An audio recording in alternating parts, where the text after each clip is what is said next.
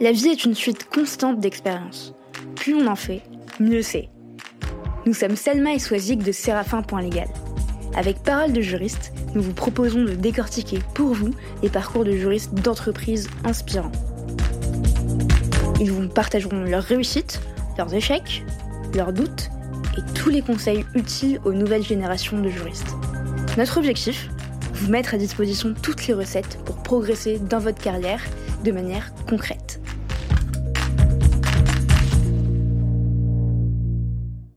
Bonjour Xavier. Bonjour Selma. On était en train de parler de primes. Un beau sujet. Très beau sujet parce que je, viens de recevoir une notification sur mon bulletin de paye. Je viens de recevoir mon bulletin de paye. Je demandais justement est-ce que les, est-ce que les juristes étaient euh, rémunérés avec des, euh, enfin, une rémunération variable basée sur des, des objectifs? Est-ce que ça pouvait arriver? Et donc tu me disais que ça pouvait arriver. Ça peut arriver. Ça peut arriver. Heureusement j'ai envie de dire. Enfin, tant mieux pour ceux qui peuvent en recevoir une. Mais, mais tu as l'air heureuse, donc tu en as peut-être reçu une. Ce sera le mois prochain. effectivement, c'est la fin du trimestre, donc effectivement, je, suis très contente euh, de voir mes résultats. bah, ils sont bons. Félicitations. en tout cas, ils sont sur la bonne voie. Super, je suis hyper contente de, t'avoir aujourd'hui. Euh, j'ai vu euh, il y a 2-3 jours des photos tournées sur LinkedIn euh, d'un afterwork FGE auquel tu participais, il me semble, non? Avec les commissions et la commission énergie. Effectivement, il y a eu deux vidéos ou des vidéos et photos qui ont été postées récemment sur LinkedIn. Tu étais consentant? Évidemment. évidemment. Je n'avais rien signé, mais j'étais consentant. C'était un consentement tacite. Très bien. Comme les juristes. Il y a eu effectivement une, euh, une, un afterwork qui était organisé par, euh, par la FGE euh, avec les commissions de la mhm. FGE. La FGE étant l'association française des juristes d'entreprise qui réunit plus de 7000 juristes. Je crois que c'est la plus grande, plus grosse association de juristes d'entreprise de France. Et d'Europe et d'Europe peut-être. Alors ça, je ne sais pas, mais je, te crois sur parole. donc c'est une, une, très grande et très belle association de juristes d'entreprise. Elle a souhaité depuis le début de l'année revigorer un petit peu l'organisation de ces commissions et avec deux autres camarades euh, directeurs juridiques, euh, nous avons monté euh, une commission dédiée à l'énergie, au secteur de l'énergie. Camarades que tu peux citer, si tu veux. Oui, Nicolas Madja mhm. et Thierry Lemaire. Ok, très bien. Et avec ces deux comparses, nous avons également réalisé une, une vidéo qui a également été postée sur LinkedIn, que tu as peut-être vu. Euh, non, pas encore, mais j'ai hâte de la voir. Et je t'invite à aller la, aller la voir. On est tous, euh, on a fait ça en extérieur, avec les moyens du bord, mais le résultat est plutôt pas mal. Euh, je dis ça en toute modestie. On est chacun dans un environnement naturel, donc.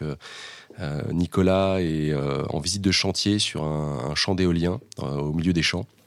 Euh, je suis moi-même à la campagne, euh, avec un pré derrière moi, et euh, Thierry qui vit à Marseille, puisqu'il travaille chez CMA CGM, euh, et donc à, Marseille avec la mer derrière lui. Donc c'est plutôt sympa. Excellent. Et vous parlez, vous parlez de quoi sur ces vidéos de, la commission énergie, de l'objectif, de, ses missions Exactement. Exactement, Selma. L'idée était de présenter euh, la commission énergie, euh, pourquoi on fait cette commission, quels sont les enjeux, pourquoi nous rejoindre. Ok. je t'invite d'ailleurs, si tu le souhaites, à nous rejoindre. Avec grand plaisir. Si tu t'intéresses à l'énergie, qui était quand même un sujet d'actualité.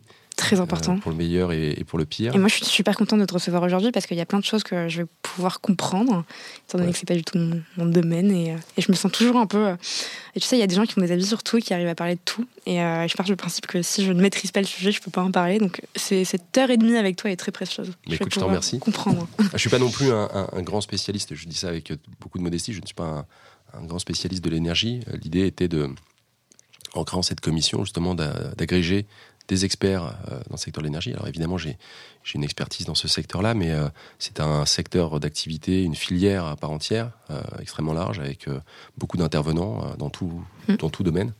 Et donc l'idée, c'est de pouvoir tous les rencontrer et les mettre ensemble pour pouvoir réfléchir sur des sujets, et encore une fois, des sujets qui sont assez nombreux et d'actualité. D'actualité, totalement. Et alors, on est là pour parler de la commission énergie, mais pas que. on est aussi là pour parler de toi.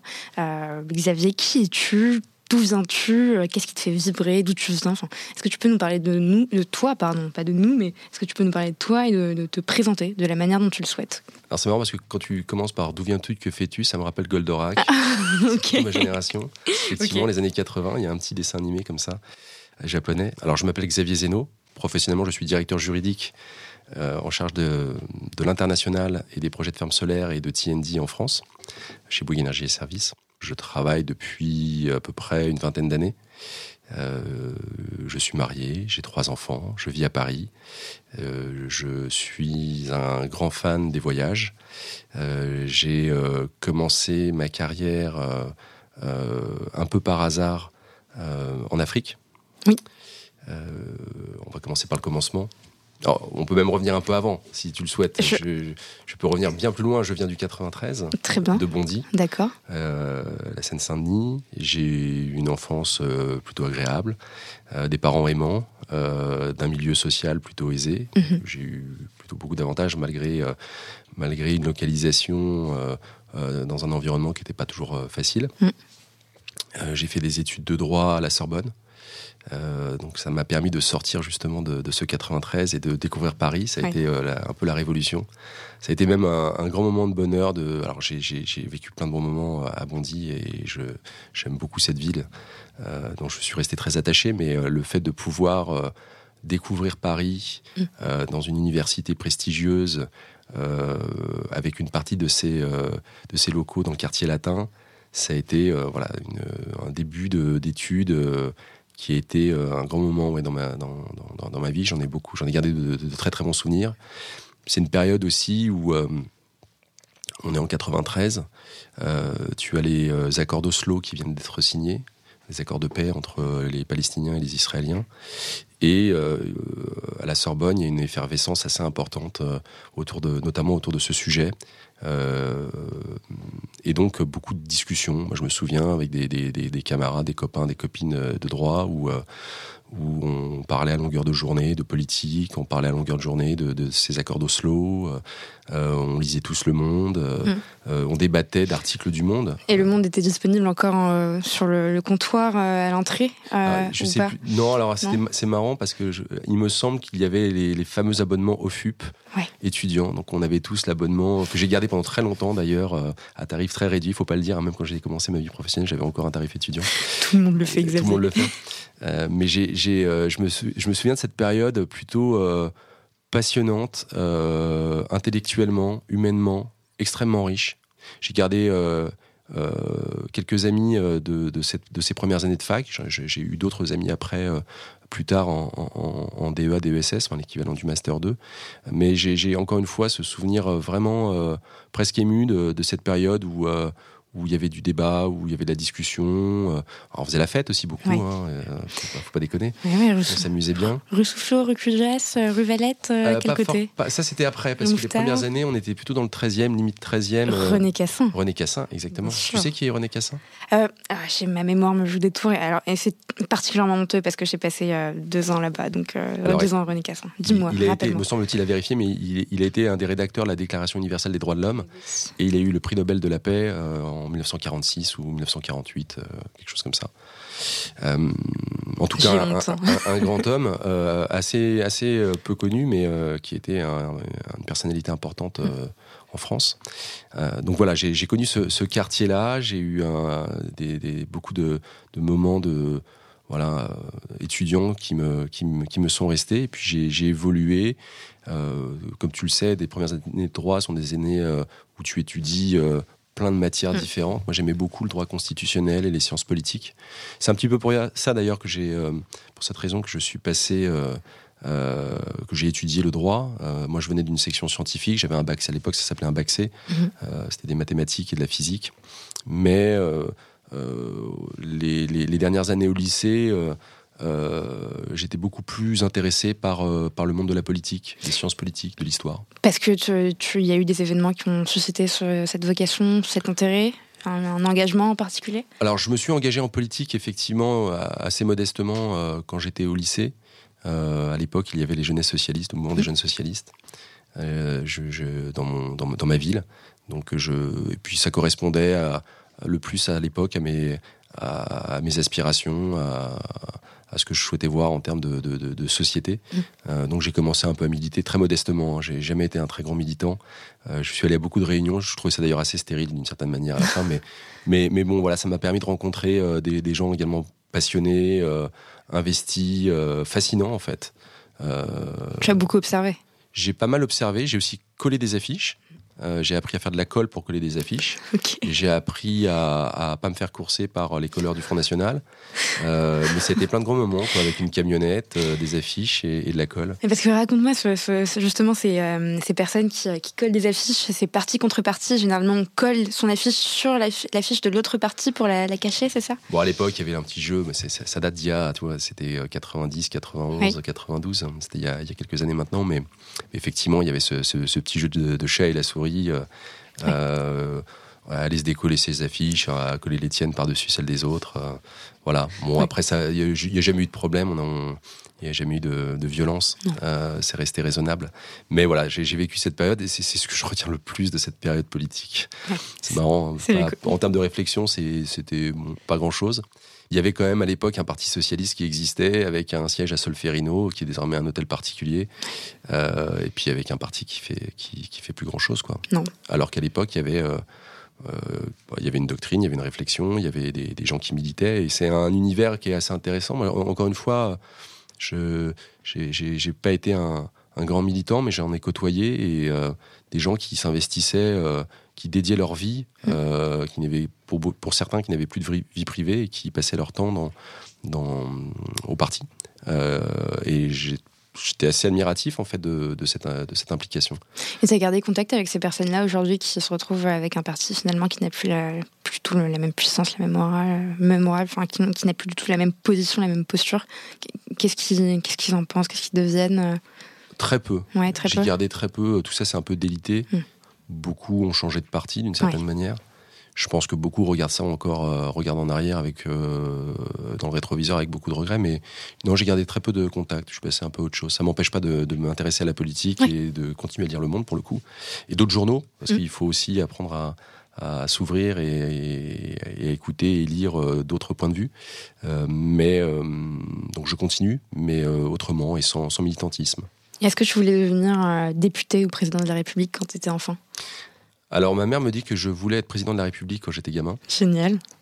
Euh, et j'avoue que euh, aujourd'hui c'est pas vraiment d'actualité, mais euh, euh, député, faire la loi, ou, ou, ou- ou- ou même plus difficilement peut-être être maire, Mm. élu local, euh, avec des, des grandes responsabilités, quelle que soit l'étiquette politique, c'est des choses qui m'auraient bien plu. On verra, peut-être. je ne dis pas non. Bah oui, tu ne dis pas non. Très Je- bien. si, si quelqu'un cherche, je suis disponible. Ah, Bondy Non tu... À, à Bondy, euh, euh, oui, à Bondy. Alors, à, à Bondy, alors je crois qu'il y avait eu une annulation d'élections, mais ils avaient perdu la, la municipalité qui, D'accord. qui était qui était restée, qui était socialiste depuis des, des décennies et des décennies, et qui était passée à droite. D'accord. Euh, on va voir ce que ça donne. Et pas très bien. J'ai hâte d'en savoir plus. J'ai hâte de savoir si. euh, j'ai- pas encore le droit de vote, donc je pourrais pas voter pour, euh, pour, pour toi en fonction de la ville. où je- Ouais, je, je viens du Maroc. J'ai grandi. Je suis née là-bas. Et, euh, Tu viens d'où du Maroc? Casablanca. Casa. Tu connais Ah, généralement quand on dit Casa, c'est qu'on connaît. Je connais pas Casa. Ouais, J'ai des, des amis qui vivent à Casa. D'accord. Je connais pas Casa. Je connais Marrakech. très bien. Je connais Agadir. Super. Je connais euh, Essaouira. Tu, tu es ce qu'on appelle un touriste. Euh, oui. Et y a pas... Mais c'est très bien. Génial. Et qu'est-ce que tu as préféré entre Marrakech, Essaouira et, et euh, Agadir Ah, je crois que c'est- très différent. À chaque fois, c'est très très différent. Très différent et, et à chaque fois, c'est très sympa en fait. Il n'y a pas de. Euh, non, j'aime bien les, les- les- les trois, les trois villes que j'ai pu visiter. Je les ai toutes appréciées. Trois ambiances qui sont totalement différentes. Trois on n'est pas là pour, pour parler du Maroc. Très beau pays, je vous invite à y aller et, euh, et à m'envoyer des messages si vous voulez découvrir des endroits. Euh, mais on est là pour parler de toi. Donc, qu'est-ce qui donne envie, justement Tu parlais de, de ton expérience, de tes premières, euh, premières années, René Cassin, rue Soufflot, place du Panthéon. Qu'est-ce qui donne envie au jeune Xavier, euh, à la sortie du lycée, euh, bac S, bac, euh, Bac C, C. De, de, de s'orienter vers les études de droit? Euh, encore, encore une fois, c'est mon, mon, mon goût de plus en plus prononcé pour, euh, le, pour la politique, pour le débat politique, pour la réflexion politique, euh, pour l'histoire. Je m'intéressais de plus en plus à l'histoire. J'étais plutôt bon en, en sciences au collège. Au fur et à mesure, ça s'est un petit peu dégradé, disons. Mais euh, parallèlement à cela, je me suis de plus en plus intéressé à l'histoire, à l'histoire de France, à l'histoire euh, du monde, mais également euh, à la politique. Je crois que c'est aussi une époque où, où on va avoir Jospin qui va être chef du gouvernement, qui va devenir Premier ministre avec avec un certain nombre de, députés, de députés, pardon, de, ministres socialistes qui vont le rejoindre. Et, voilà, ça m'a ça, m'a beaucoup intéressé à ce moment-là. Comme je ne savais pas trop quoi faire en terminale, et qu'il a fallu faire un choix pour continuer des études parce que j'avais reçu une éducation où il n'était pas question de s'arrêter euh, euh, après le bac, il fallait continuer. Donc je me suis dit que le, droit était euh, certainement la meilleure des solutions pour remettre une décision à plus tard en fait. Ça, me fait penser à, Marc Mossé qui nous disait sur ce podcast, je, me suis orientée vers le droit parce que j'avais un amour pour la chose publique. Enfin, j'aime beaucoup la chose publique et, c'est ce qui m'a conduit à m'orienter vers, vers, le droit. Est-ce que c'est c'est plus ou moins la même chose ou pas, finalement Moi, je ne mettrais pas des. Euh, je, je, serais un peu plus modeste, euh, enfin, non pas qu'il se soit prétentieux, mais disons, euh, euh, j'ai pas une révélation. D'accord. Je, je, me suis pas levé un matin en me disant, je, j'adore la chose publique, oui, le droit avec un, D majuscule. non, ça s'est fait aussi par élimination. Mm. et aussi parce que, encore une fois, il fallait, il, fallait poursuivre des études supérieures et que le droit correspondait, euh, cochait le plus de cases en fait. Euh, donc je, suis désolé, j'ai pas non. Ah non, mais... Euh, un truc grandiloquent à. Tu, n'es pas le premier. À, sortir. tu ne seras pas le dernier non plus. Mais pour le coup, pour le coup, j'ai découvert parce que le droit c'est plein de matières, c'est mhm. plein de sujets différents, et j'ai découvert notamment euh, euh, avec la sociologie euh, politique et le droit constitutionnel, des matières qui me plaisaient beaucoup plus. Alors qui n'étaient pas forcément des matières qui permettaient derrière d'avoir un emploi. on n'exerce pas en tant qu'avocat la sociologie politique ou le droit constitutionnel, quoique. Euh, mais ça reste relativement limité. Pour devenir conseiller à l'Élysée euh, en droit constitutionnel Oui, ouais. je pense qu'il passe plus de temps à, regarder les sondages qu'à lire la Constitution. Je pense.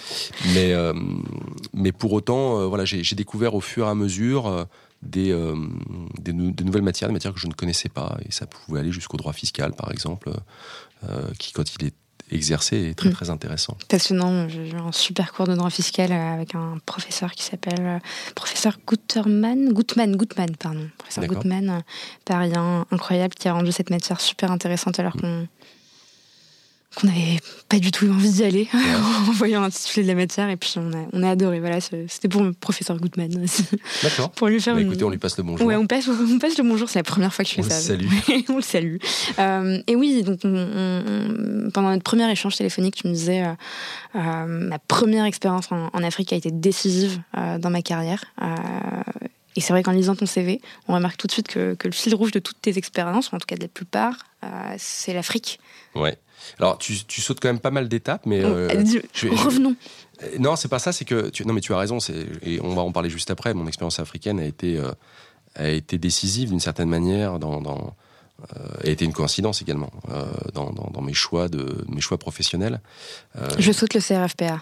En, fait, ce qui s'est passé, c'est que tu me demandais pourquoi le droit, donc c'est un peu un peu un peu du hasard. Je, je, découvre un certain nombre de matières au fur et à mesure, et puis je m'oriente progressivement plutôt vers le droit public, droit public des affaires. Alors droit public, parce que justement j'avais cet intérêt euh, pour l'intérêt général. Je trouvais ça, euh, je trouvais le, la notion de service public euh, vraiment très intéressante. L'intérêt général, pour moi, était quelque chose d'essentiel dans, dans l'organisation de la société. Et, donc, naturellement, j'ai choisi des matières qui m'orientaient plutôt vers le droit public. Mmh. sauf que faire que du droit public, ça ne te donne pas un métier. et donc, il y a un moment, il a fallu faire des choix. Et, et on voyait progressivement, comme d'autres camarades, que que l'avocature pouvait être euh, une, un métier. Euh, et donc, à l'époque, euh, les services publics ont commencé à être libéralisés. C'est les premières libéralisations des services publics en réseau. Euh, et donc derrière, évidemment, des contentieux du Conseil mhm. et, euh, et, le développement d'une filière qui existe aujourd'hui, qui est très connue, mais à l'époque qui était assez peu connue, qui est le droit public des affaires. Mhm. Droit public économique, alors tu, tu, pourras avoir des débats doctrinaux sur est-ce qu'on dit droit public de l'économie, droit public économique, droit public des affaires. On, va passer ce, ce, débat-là qui n'a pas beaucoup d'intérêt. Et, et, donc je m'oriente vers une maîtrise de droit public des affaires à la Sorbonne, mhm. euh, puis vers un DEA de droit public de l'économie, ce qui est exactement pareil, à Assas, à l'époque qui était dirigé par le professeur Delvolvé, qui était un, professeur assez connu à, Assas. Et donc en fait, c'est ce qui a ce qui m'a orienté en fait. les marchés publics, les concessions de services publics, on, regardait tout ça.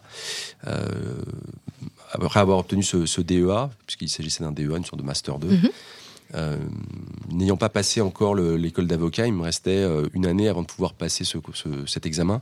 Donc je me réinscris dans un autre troisième cycle, à l'époque un DESS, donc le DESS de droit européen des affaires, qui était euh, dirigé par euh, le professeur Louis Vogel, à Assas également.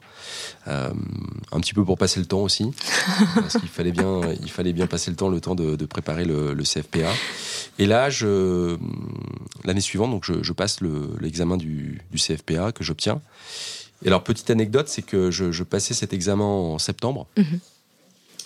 Et juste avant, en, juillet, alors c'est beaucoup plus perso, mais ça a également été un moment euh, important de ma vie. Je pars avec euh, deux copains, on était en 1999, et je pars avec deux copains en sac à dos euh, en Chine. Génial. À Beijing. On, prend un billet d'avion sec et on débarque en 99. Il n'y avait pas, pas beaucoup de touristes à l'époque. Et évidemment, ils ne parlaient pas anglais. Ils parlent un peu plus anglais aujourd'hui, mais c'était très limité. Il n'y avait pas de panneau en anglais, tout était en chinois. Et, et donc, on a fait un tour de la Chine pendant un mois en sac à dos sans savoir où on allait. Euh, rien n'était prévu, organisé. Rien n'était organisé. les, premières nuits à, à Beijing, euh, on, a trouvé l'hôtel sur place en arrivant euh, avec notre sac à dos. ça a été extraordinaire. Et ce sont avec deux amis, dont un qui est avocat en droit public des affaires, que nous avons fait. Donc je les salue. Que tu peux, que tu peux citer. Évidemment, Romain Hervé et Raphaël Applebaum. Euh, qui sont très très bons amis, et donc avec qui euh, nous enfin, j'ai fait un, tour de la Chine. Donc, mhm. on, fait ça au mois de juillet, je crois, juillet ou août 99. Euh, raconte-moi, enfin, vous, vous, êtes tous les trois en train de boire une bière et vous vous dites, ok, la semaine prochaine, on, va, on, y va, on va faire un mois en Chine, on va faire le tour de la Chine, comment ça se passe? Ça s'est presque passé comme ça. Ça s'est presque passé comme ça. On se retrouve chez un de, mes, un de ces trois, un de ces deux compagnons de route un après-midi. Euh, et euh, on, avait quelques idées de destination et on se dit on se donne une journée mhm. pour trouver une destination. Chacun de son côté, on va dans des agences. À l'époque, Internet fonctionnait évidemment, mais les agences fonctionnaient mieux à l'époque, je trouve, mhm. pour euh, trouver des destinations. Donc on, on, va chacun de notre côté dans des agences. et, quelques heures plus tard, on se retrouve chez ce, chez ce même ami et, et, on avait, je me souviens, trois destinations. On avait à l'époque, on avait le Brésil, je ne sais plus quelle ville du Brésil, on avait Kuala Lumpur en Malaisie et on avait Beijing. Donc on avait euh, trois destinations avec des vols secs. On compare les prix, on regarde les saisons, euh, ce qui fait beau, etc. Et puis on se dit, bah allez, on, va à Beijing. Le lendemain, on achète les billets. et quatre jours plus tard, je crois à peu près, on, à, peine plus, hein, le temps d'obtenir le visa, parce qu'à l'époque il fallait un visa. quatre jours plus, quatre jours plus tard, on, se retrouve à, on se retrouve en Chine. Et alors, qu'est-ce que tu apprends pendant ce mois en Chine? T'apprends à te connaître. Ouais. T'apprends à connaître tes potes aussi. Ouais. Quand tu voyages avec eux, c'est plus, c'est pas la même chose. À dos. Euh, et, euh, et puis t'apprends à connaître une autre culture qui est, euh, qui est, qui est quand même très éloignée de, de, de la nôtre. on a beaucoup voyagé en train. on a fait toutes les classes de train. Les, surtout les pires, mm. à voyager avec les poules, sans, sans, sans, couchette, hein, assis. et puis, comme moi j'avais la barbe qui poussait, et que je suis un peu velu, euh, que là-bas ils sont tous imberbes, euh, j'étais un peu l'attraction, l'attraction du wagon. littéralement. Hein, on venait de toucher tes barbes. Ah oui, oui, c'est vrai. On tirait les poils et tout. en te demandant ton accord ou pas du tout? Et, euh, sans me demander mon accord évidemment, mais puis on a eu des discussions, on a, on a essayé d'avoir des discussions. Il n'y avait pas internet, on n'avait pas de téléphone portable, il n'y avait rien, il y avait rien. c'était c'était génial quoi. et on touche tout, c'est top. Personne n'a été malade, personne, il n'y a, eu aucun problème. Il y a eu, il y a pu y avoir des galères d'hôtel ou des choses comme ça, mais, mais euh, on, a, on a goûté la cuisine chinoise qui est, qui est, fabuleuse. En réalité, contrairement à ce que certains peuvent penser, on a vu des paysages magnifiques entre euh, Shanghai, euh, Beijing, et on est allé dans, dans l'ouest, avec des paysages qui ressemblent un peu à ce qu'on peut voir au Vietnam, par exemple.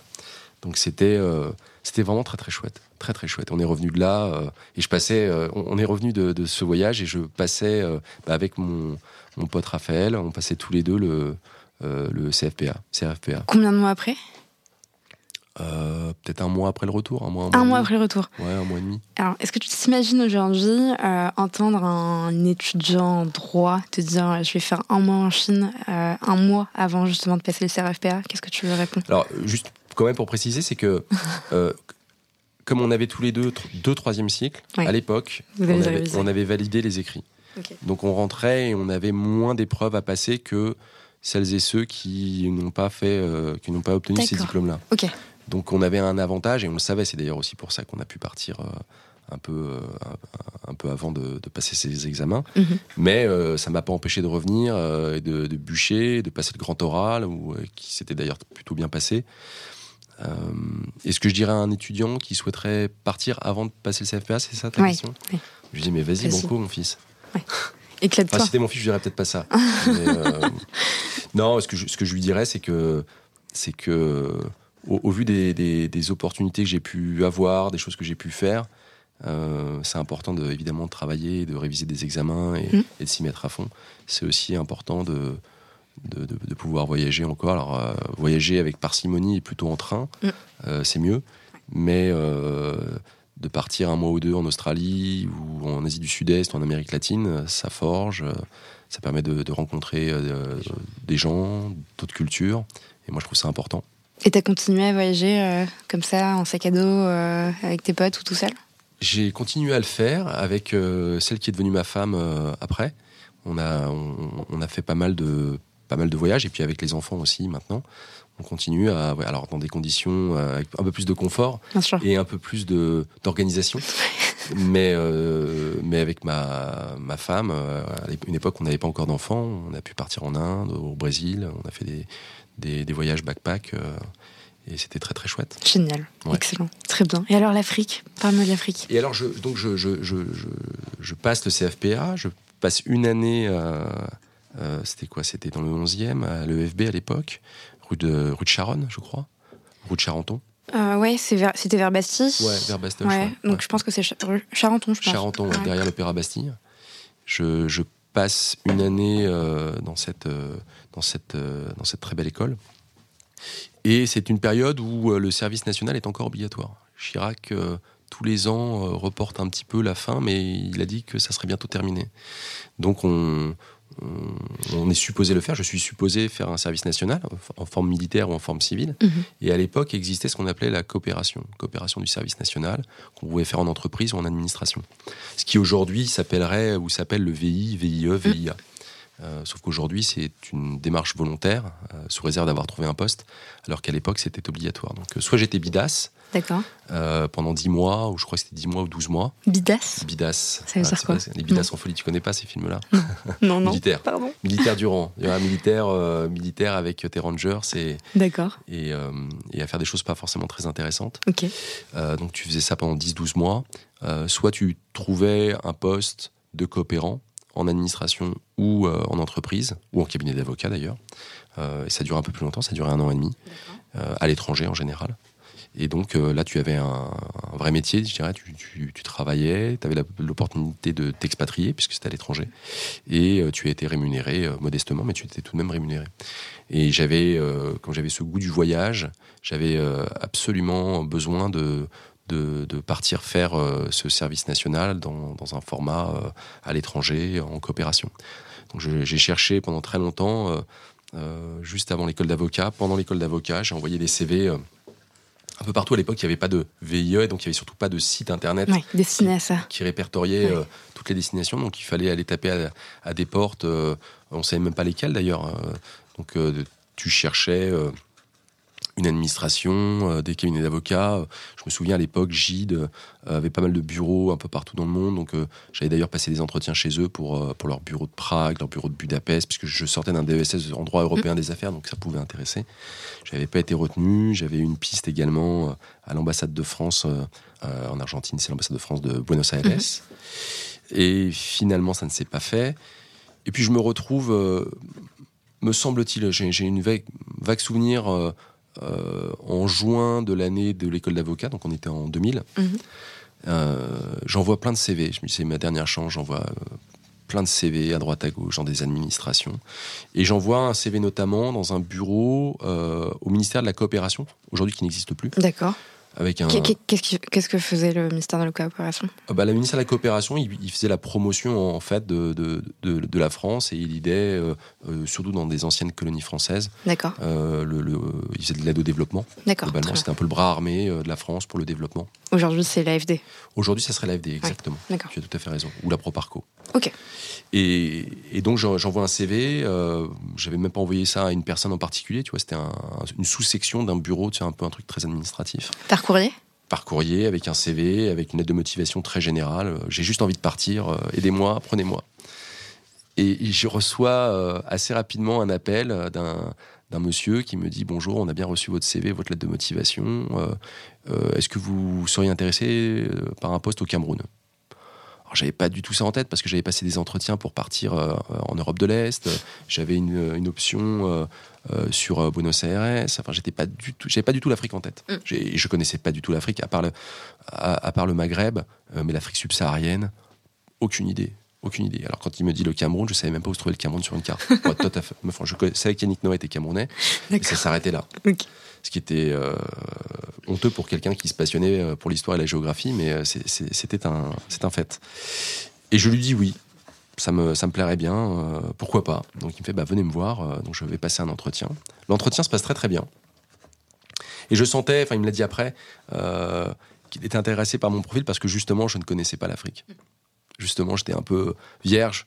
Euh, j'aurais un regard certainement un peu différent, peut-être un peu naïf, mais euh, voilà. Et donc il me dit voilà le poste, c'est un poste à l'OADA, l'organisation pour l'harmonisation en Afrique du droit des affaires, euh, au secrétariat permanent. Donc l'OADA est une organisation qui harmonise le droit des affaires entre ses membres. Aujourd'hui, il y a 17 pays qui sont membres de l'OADA. c'est une organisation qui est passionnante parce que l'idée est que ces pays euh, pour, assurer une sécurité juridique des investissements euh, et un droit qui soit commun euh, au travers de ce qu'on appelle des actes uniformes, qui sont des formes de, de, loi mhm. et qui s'appliquent automatiquement dans tous ces pays. Ce sont les mêmes textes pour ces pays et tu as pour t'assurer une, une, interprétation commune de tous ces pays et mhm. éviter que chaque juridiction locale puisse avoir une interprétation divergente, mhm. euh, ont créé ce qu'ils appellent la CCJA, ce que l'on appelle la CCJA, la Cour de justice des États euh, africains, CCJA, Cour. Je ne sais plus, bref, on cherchera l'acronyme, je ne sais plus. Mais enfin bref, ils ont créé la CCJA, qui est une, forme de Cour suprême commune, qui est basée à Abidjan et donc qui dit le, droit, qui, mhm. euh, qui interprète pour tout le monde les actes uniformes. Donc moi, j'étais l'assistant du secrétaire permanent, donc qui est une forme de head office, en quelque sorte, basé à Yaoundé. À 23 ans 24 ans 24 ans Plus 25, euh, 25, ans 25 ans. Ouais, ouais. parce que j'avais fait des études assez longues. Donc, et euh, il faut que tu expliques justement. alors, tu es, en charge de conseiller juridiquement le secrétaire permanent, l'OADA, mais il faut que tu expliques quelles sont les missions du secrétaire permanent de l'OADA, parce que c'est quand même un, poste hyper important. Le secrétaire permanent de l'OADA, il, a, il a rang de ministre et euh, c'est un peu le, le, le, secrétaire permanent et son secrétaire sont euh, les coordinateurs en fait euh, de, de l'OADA. C'est eux qui, euh, euh, qui organisent les relations avec le Conseil des ministres, avec les experts OADA, qui font la promotion de l'OADA, mm. qui sont à l'initiative de nouveaux actes uniformes. Alors c'est pas forcément eux qui vont rédiger ces actes uniformes, on fait appel à des experts. Euh, mais c'est eux qui vont donner le tempo, qui vont créer l'impulsion, la dynamique et qui vont en faire la promotion. D'accord. Donc en fait, c'est une organisation assez administrative, un petit peu politique. Mm. Je, modestement, je, je, reviens sur ce que tu disais. Euh, j'ai accompagné son, le secrétaire permanent. J'étais ses petites mains. Il en avait d'autres, euh, mais j'étais là pour pour l'accompagner dans dans cette impulsion, dans, dans cette dynamique. Je n'ai pas rédigé de texte d'acte uniforme. Euh, mais j'ai participé à la réflexion sur euh, la, rédaction de nouveaux textes d'actes uniformes. Et puis surtout, c'est un, c'est une, euh, c'est un, comment dire, c'est une fonction notamment qui, enfin, le secrétaire permanent a également pour rôle d'organiser les conseils des ministres. Il y a un conseil des ministres par an. au cours desquels il y a des, décisions sont prises, ça peut être des décisions, sur le budget évidemment, mais il peut y avoir de nouveaux actes uniformes. Et donc tous les ans, on change de pays. Moi, quand je suis arrivé, j'arrive à Yaoundé, donc pour revenir sur euh, mon parcours, je passe cet entretien, je suis retenu, euh, et je dois partir euh, quatre mois plus tard. D'accord. Je me retrouve en, janvier, je pars en janvier 2021, je débarque à Yaoundé. 2001. oui, t'as raison. je pars en janvier, t'as raison. Janvier 2001, ouais, ça, ça ne rajeunit pas. Je pars en janvier 2001 et je me retrouve à Yaoundé, euh, ville que je ne connaissais pas, continent que je ne connaissais pas. Euh, et donc je, je, suis accueilli par euh, par un couple de Français qui étaient également coopérants et très sympas, qui sont avec qui j'ai un peu perdu contact, mais que tu peux aussi citer si tu le souhaites.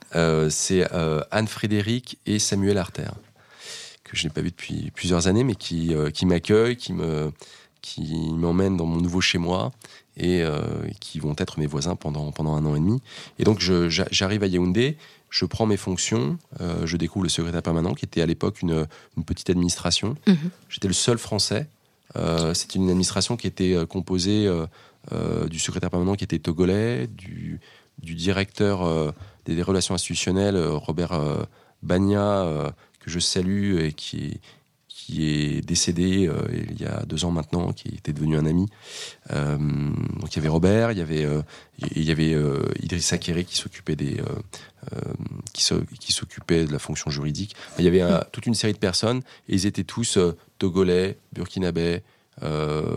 Il y avait évidemment camerounais, enfin, donc il y avait à peu près toutes les nationalités de la sous-région qui étaient représentées, des États mhm. membres, et moi qui, qui arrivais de France, qui prenait la succession d'un d'un ancien euh, CSN également, mais euh, euh, il y avait eu six mois, un an entre nos deux, nos deux postes. Et pourquoi en français en, fait, c'est la, France, la France finance, finançait en tout cas l'OADA, et donc dans le cadre de ce financement, mettait à disposition de l'OADA un coopérant juriste pour, pour aider le secrétaire permanent.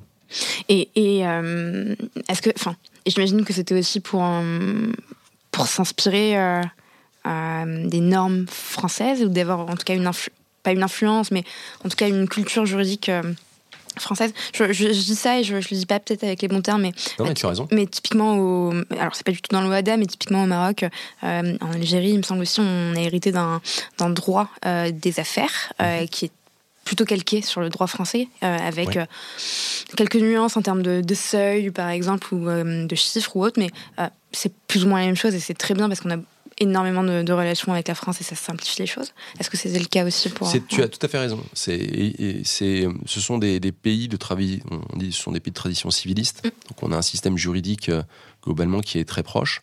Sauf qu'il avait été fait le constat dans un certain nombre de ces pays euh, que les textes qui étaient utilisés étaient souvent d'ailleurs des textes français, mais des mm-hmm. textes qui dataient de 60-70 ans. Euh, et parfois, il n'y avait pas de texte du tout. Donc il y avait un besoin de, mettre à niveau. Et la France, euh, dans le cadre de son aide au développement, a décidé que euh, l'OADA, euh, pour sécuriser les investissements, pouvait être une organisation qu'il fallait aider. Qu'il était opportun d'aider justement pour mhm. faciliter ces investissements. C'est une contrepartie, on investit, on investit en Afrique et donc derrière évidemment on veut s'assurer que juridiquement parlant tout sera sécurisé. Oui, après c'est encore une, fin, il y a eu une ça a été créé. Euh, ça a été créé en 1993, me semble-t-il, l'OADA. il y a eu le, traité euh, fondateur a été signé en, en, 93. Son, un de ses grands fondateurs s'appelait Keba Mbaye. C'est une organisation africaine, mhm. la, France en tout cas. moi, je, je, n'ai été qu'un modeste, modeste coopérant euh, de 25 ans. Je ne vais pas rentrer dans des considérations politiques, d'aide de développement, etc. Mhm. Mais ma compréhension, c'est qu'il s'agissait d'une organisation africaine faite par euh, et organisé par des États euh, membres euh, africains mhm. et, et, ils avaient mis à disposition, outre un, financement qui, pour, pour, aider à son fonctionnement, il y avait également un coopérant qui était détaché au secrétaire permanent à Yaoundé. Effectivement, je pense que c'est important de, le dire et d'expliquer de, comme ça. Tu as, totalement raison. moi, je veux aussi savoir ce que tu me racontes justement ces premiers jours, ces premières semaines. Donc, tu arrives à l'aéroport de Yaoundé probablement en Bermuda. Euh, non, pas du tout, pas Bermuda. Ah, c'est marrant parce que je, suis parti, euh, je suis parti là-bas avec un, autre euh, jeune homme.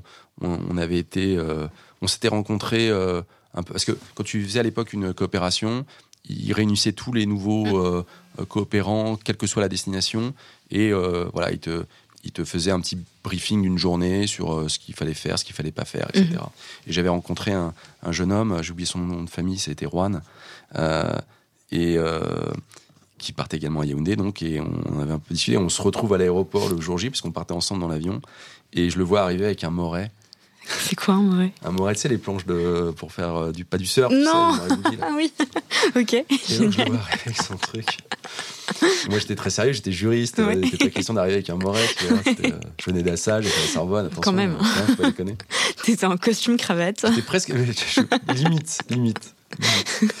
Et, et puis surtout, moi, j'allais dans une institution très. euh, euh, comment dire euh, il- Ouais. où tu étais supposé euh, porter euh, le, le costume quand même. Alors Mm. après, on s'est un peu détendu, je me suis un peu détendu, mais, mais ça, je pense à ça maintenant parce que c'est vrai que je partais un petit peu, tu vois, le, le petit étudiant en, dro- en droit d'Assas avec ses petites lunettes, euh, euh, sa Delcey, et puis, euh, et puis euh, ses, ses, ses idées préconçues certainement, même si j'étais quand même un petit peu ouvert d'esprit quand même, Oui. mais bon, voilà. Et, et ça a été une grande claque.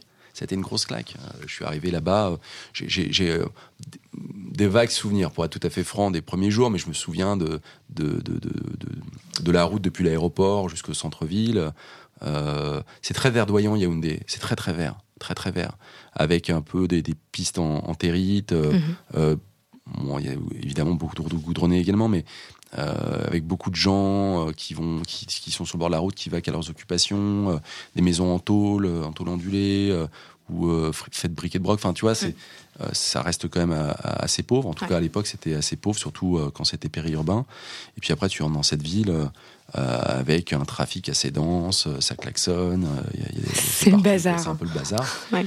Euh, et, euh, et voilà, j'ai commencé. euh, j'ai commencé comme ça et j'ai eu j'avais mon propre appartement je me souviens il y avait des manguiers il y avait des il y avait plein de de chauves-souris ça faisait un, bou- un boucan pas possible à l'extérieur. à l'extérieur, tu les entendais, c'était incroyable. Puis tu avais la saison des mangues et tout. Enfin bref, donc je, je, je, je découvre l'Afrique et en particulier surtout euh, Yaoundé comme ça. Et il se trouve, comme je te l'indiquais, le, le, le, le- secrétaire permanent de l'OADA organise les conseils des ministres de l'OADA. Il y en a un par an. Mhm.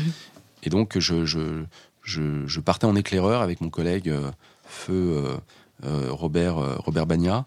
On partait tous les deux. La première année, ça a été euh, Bangui en Centrafrique, et la deuxième année, ça a été Brazzaville euh, au Congo. Et, et je suis parti en Centrafrique un mois et demi après mon arrivée à Yaoundé. C'est-à-dire que je ne connaissais pas l'Afrique, je ne connaissais pas le Cameroun, Mhm. et je me retrouve, euh, après avoir atterri à Yaoundé, un mois et demi plus tard ou deux mois plus tard, euh, à Bangui. Euh, on atterrit, euh, on atterrit à minuit, je crois. Alors, il se trouve qu'il y avait plein de monde, plein de monde à l'extérieur de l'aéroport parce qu'on voyageait, semble-t-il, avec une équipe de foot locale euh, qui, était apparemment assez connue. Donc, euh, c'était la fête. Et on se retrouve à, on se retrouve à Bangui, à la sortie de l'aéroport, et la, la personne qui venait nous chercher n'était pas là.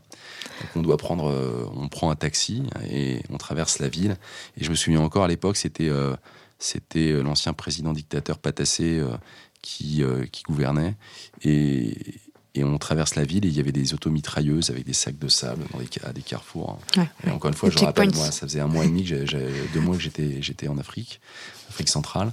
Euh, donc c'était, euh, mais c'était super. Enfin, Ouais. j'étais avec mon, Ouais. mon pote Robert et euh, Super pour les gens là-bas, je sais pas, mais pour. ah alors, euh, effectivement, le, le Bangui et la. Centrafrique, c'est, c'est Ouais. sans, sans rentrer dans, sans rentrer là-dedans, mais c'est vrai que c'est, terrible. C'est terrible. C'est un, pays. euh, Mais il y avait un côté petit village à Bangui. Je me souviens, c'était très très calme. Il faisait très chaud. Mhm.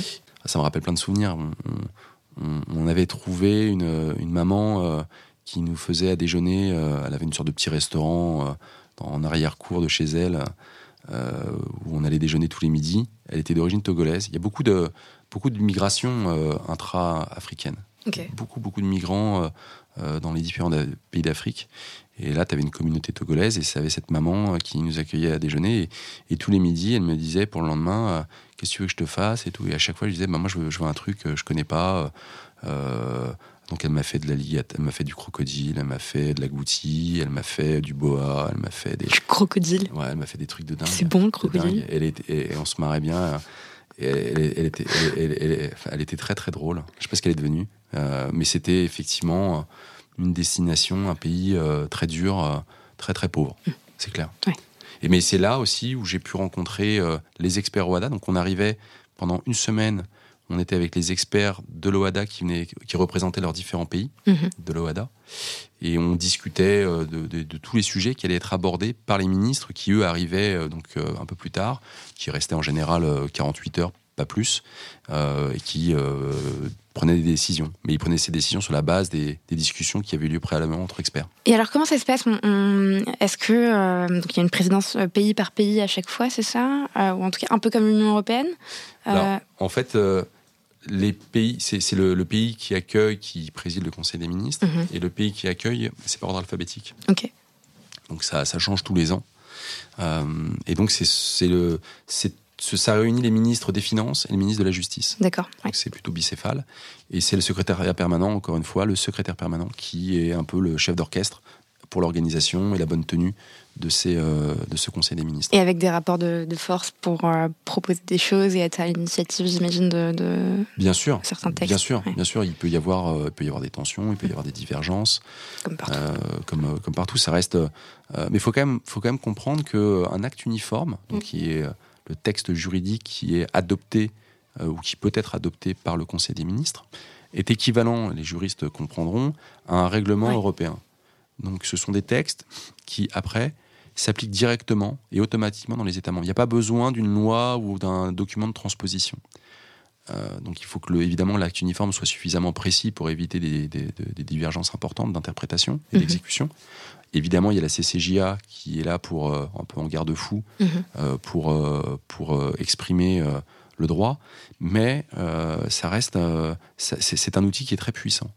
Donc il n'y en, en a pas non plus, il y en a pas sur tous les sujets juridiques, mais aujourd'hui, dans, dans ma pratique, je travaille beaucoup sur euh, la Côte d'Ivoire, par exemple, Mhm. et euh, encore récemment sur le Cameroun.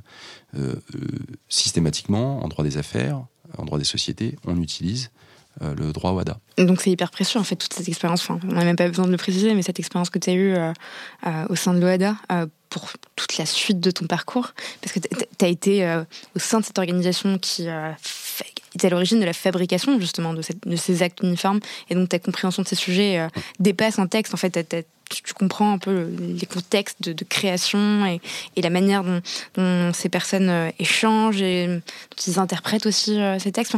Alors, sur, sur les textes eux-mêmes, sur la mécanique et la technique juridique de l'OADA, Ouais. je, vais la, je vais la découvrir, je vais les découvrir après, à mon retour en tant qu'avocat.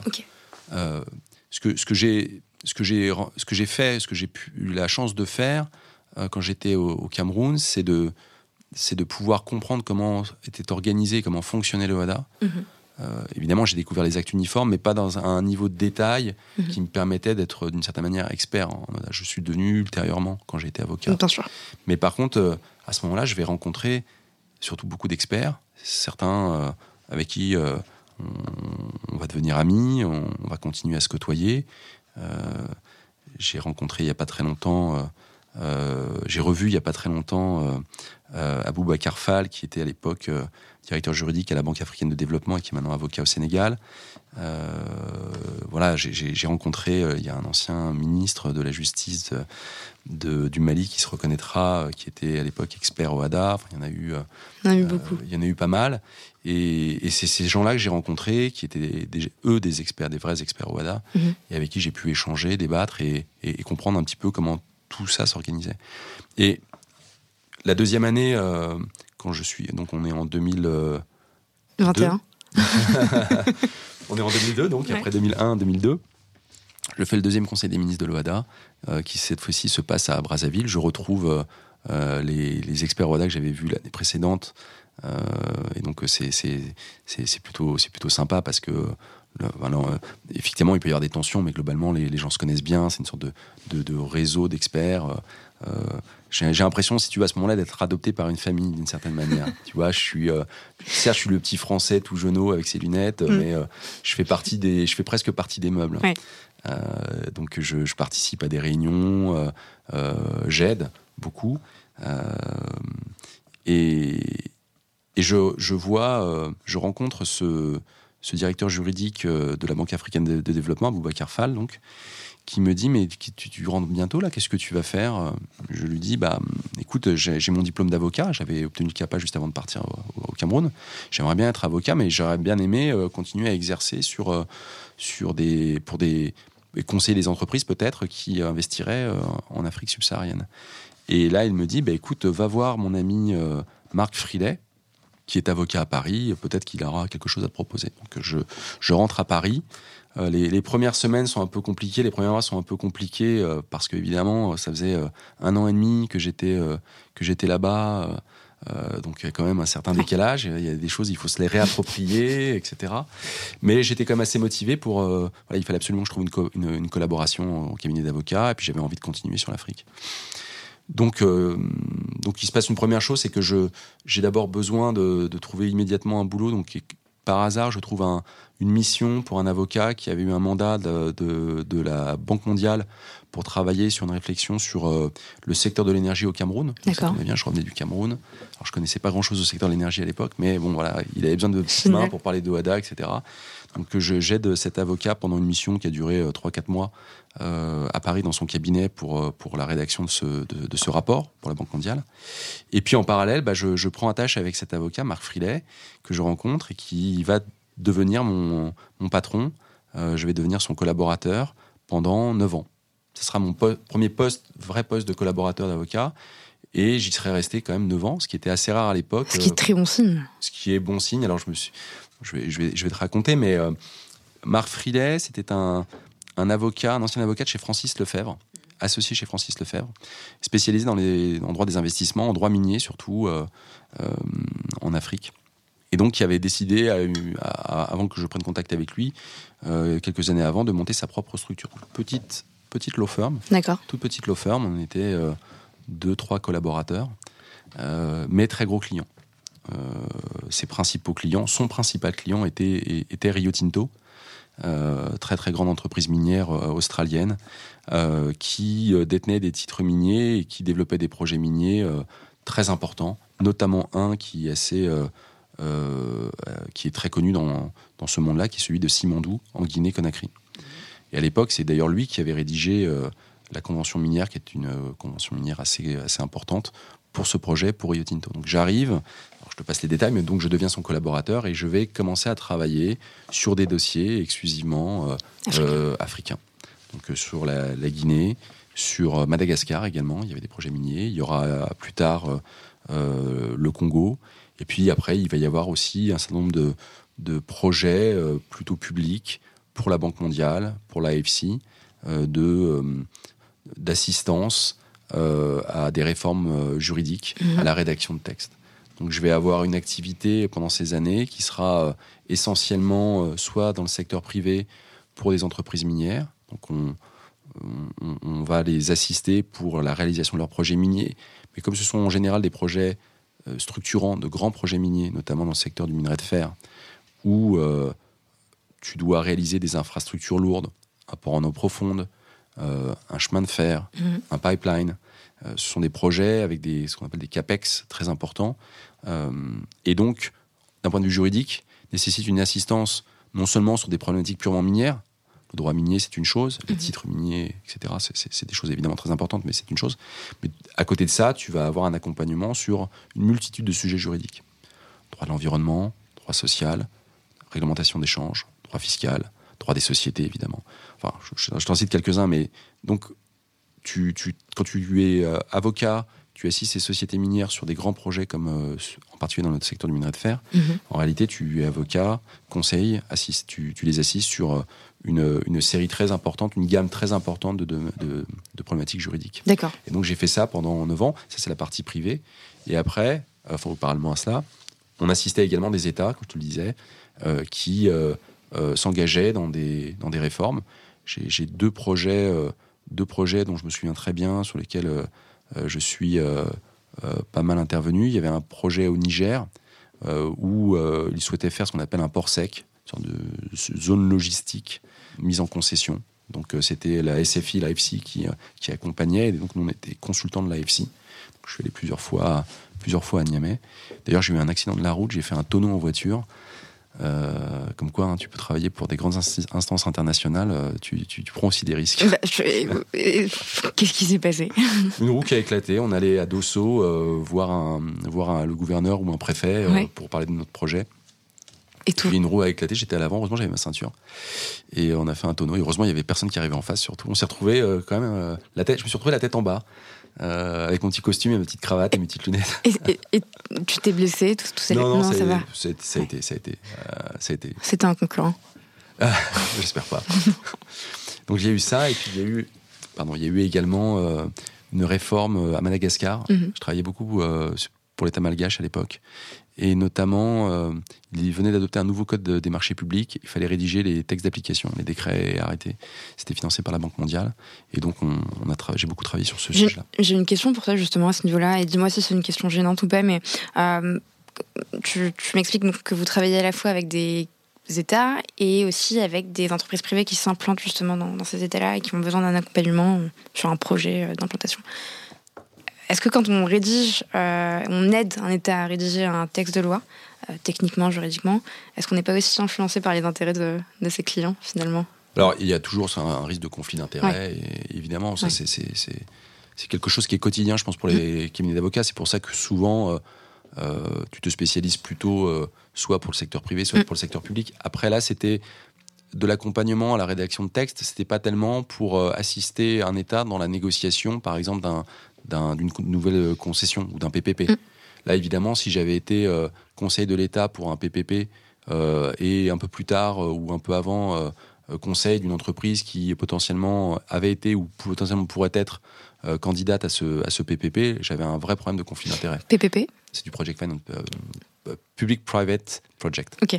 Partenariat public-privé Partenariat public-privé en français. Génial, très bien. Et qui est PPP Tu as raison, de mieux le dire en français.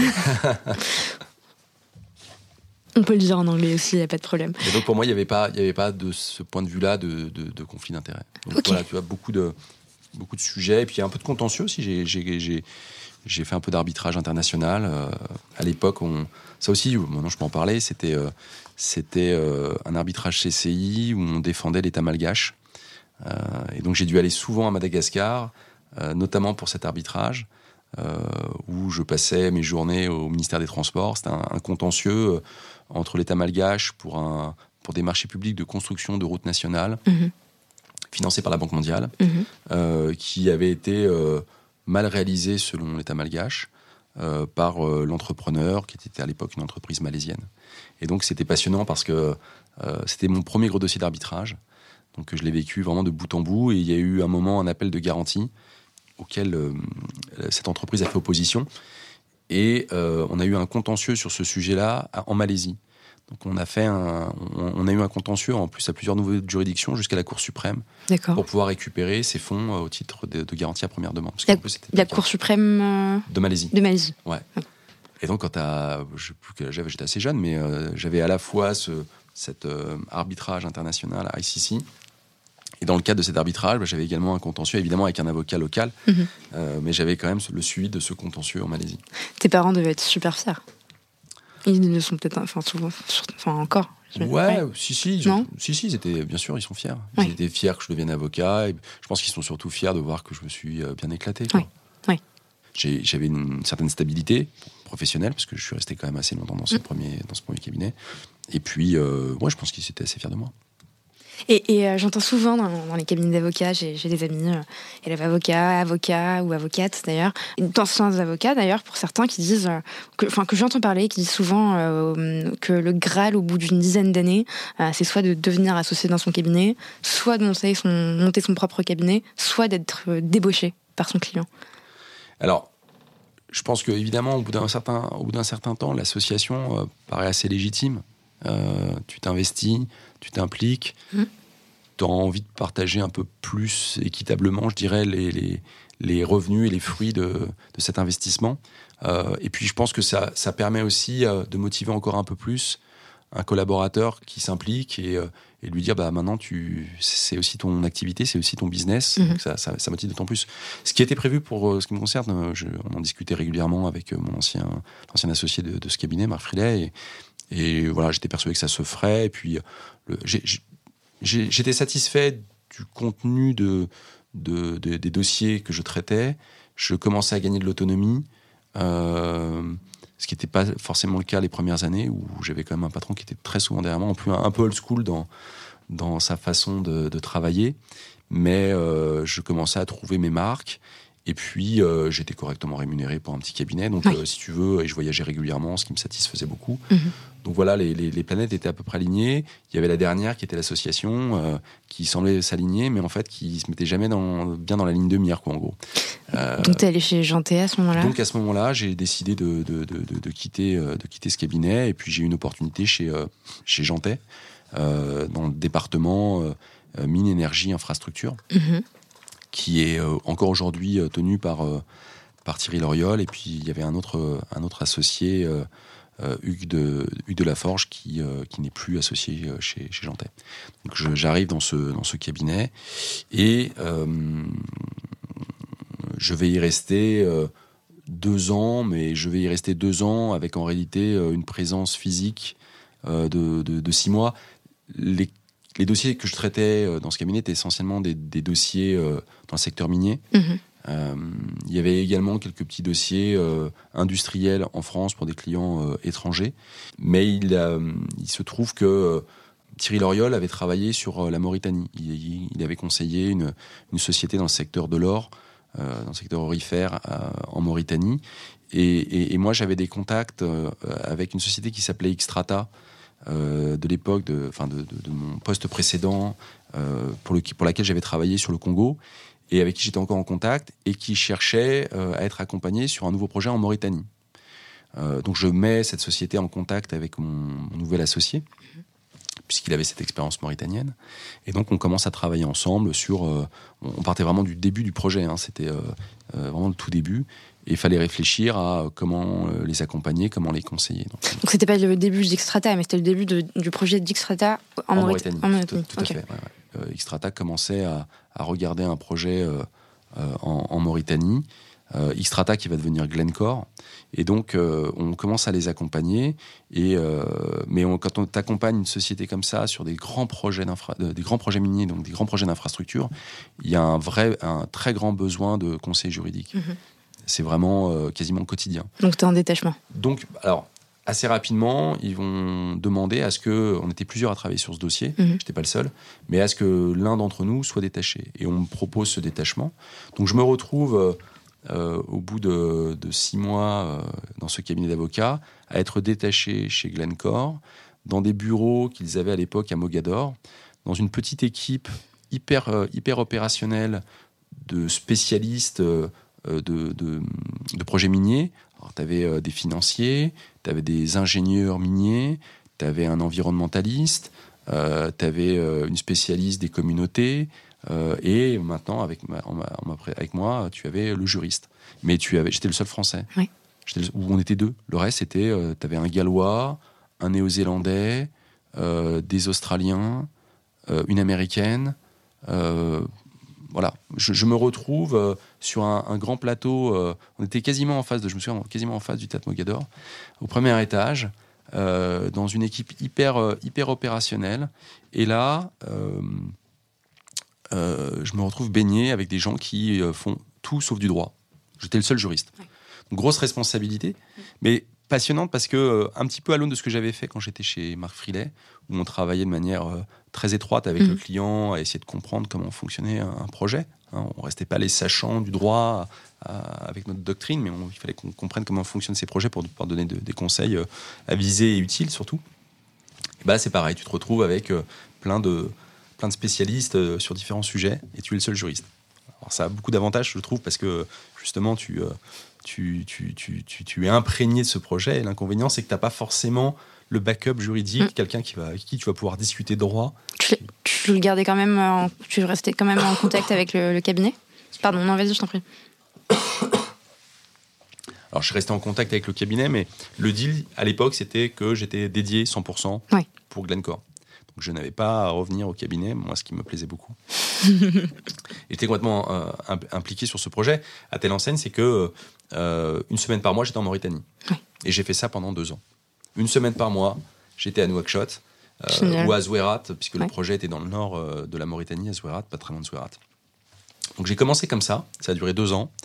Ça a duré deux ans, mais au, bout de six mois de détachement, ils m'ont proposé de m'embaucher directement. Et ça, est-ce que c'est pas quand même la meilleure reconnaissance pour un avocat détaché que, que d'avoir son client qui, demande justement à ce qu'on rejoigne l'équipe? Oh, Certainement, je ne sais pas si c'est la meilleure reconnaissance, mais euh, pour moi, ça, ça, avait, ça avait beaucoup de sens. Je sentais bien que il y aurait très, très peu de perspectives d'association, de toute façon, dans le cabinet dans lequel j'étais. Et puis, euh, j'appréciais beaucoup euh, la partie opérationnelle de, de, de, de ce job. On était sur des considérations qui étaient totalement éloignées d'une de, réflexion euh, à, 30 000 mètres d'altitude qui sont certainement utiles et qui sont. Moi, je consulte encore des avocats. J'ai besoin d'avocats pour avoir ce niveau de réflexion, mais mais qui ne me correspondaient plus. Moi, j'avais envie d'être dans le dur, sur le terrain, côtoyer côtoyer des, des, des, représentants, euh, soit de clients, soit de, sous-traitants, soit d'administration, aller négocier, etc. Tu avais envie d'être juriste d'entreprise, Et j'avais envie d'être juriste d'entreprise, exactement. Et puis, euh, j'ai eu la chance, c'était, je prends ça vraiment comme une, une très grande chance d'avoir pu faire ce détachement et, et de m'être trouvé sur un très très beau projet d'infrastructure, mmh. minier certes, mais d'infrastructure avec euh, plein d'enjeux, avec des, beaucoup d'étrangers. Euh, avec des Mauritaniens également. Mhm. J'étais souvent en Mauritanie, j'avais des collègues mauritaniens, des gens, des gens extraordinaires. Euh, et ça a été, euh, ça a été, ça a été une très très belle expérience. on en a peut-être un peu voulu d'avoir d'être parti dans ce cabinet, mais enfin ça c'est le jeu. C'est le jeu, oui. C'est des choses qui arrivent. donc j'ai fait ça pendant deux ans au total, dont un an et demi en tant que salarié juriste, responsable juridique. Super. Euh, est-ce que tu pourrais nous raconter ton arrivée chez, chez Bouygues euh, Énergie, euh, nous décrire ton poste, tes missions? Alors, je suis arrivé chez Bouygues Énergie et Services le 1er mars 2016. J'ai été embauché comme directeur juridique adjoint en charge des projets à l'international. Mhm. Donc ça, c'était ma, ma première, première démission.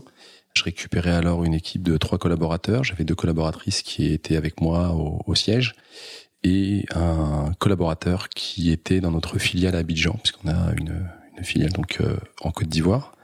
Je suis arrivé, euh, je succédais à une une personne qui était encore présente et qui devait bientôt quitter euh, la société, donc la situation n'était pas forcément facile. Et je, je récupérais donc une équipe qui était déjà constituée de collaborateurs plutôt seniors euh, et, efficaces qui étaient chez Bouygues depuis plusieurs années. Que tu peux citer si tu veux. Alors ils ne sont. Alors oui, je peux les citer évidemment. Aliun Gay euh, qui n'est plus dans la boutique, qui était en Côte d'Ivoire. Mm-hmm. Elena Chamanova qui est partie en mobilité en Floride. Donc comme quoi aussi également la mobilité est possible. Elle a eu un, une belle opportunité à Miami. Evridiki Lampani qui est parti, qui a rejoint le groupe Aegis depuis. Voilà. Et donc euh, une super équipe, une, une, super, une super équipe de, de juristes. Donc tu arrives, l'équipe est, déjà constituée. L'équipe est déjà constituée et surtout euh, la particularité c'est que je n'avais jamais fait de management. Donc j'avais déjà une expérience d'une quinzaine d'années, euh, un peu plus de 15 ans en cabinet d'avocat et en entreprise.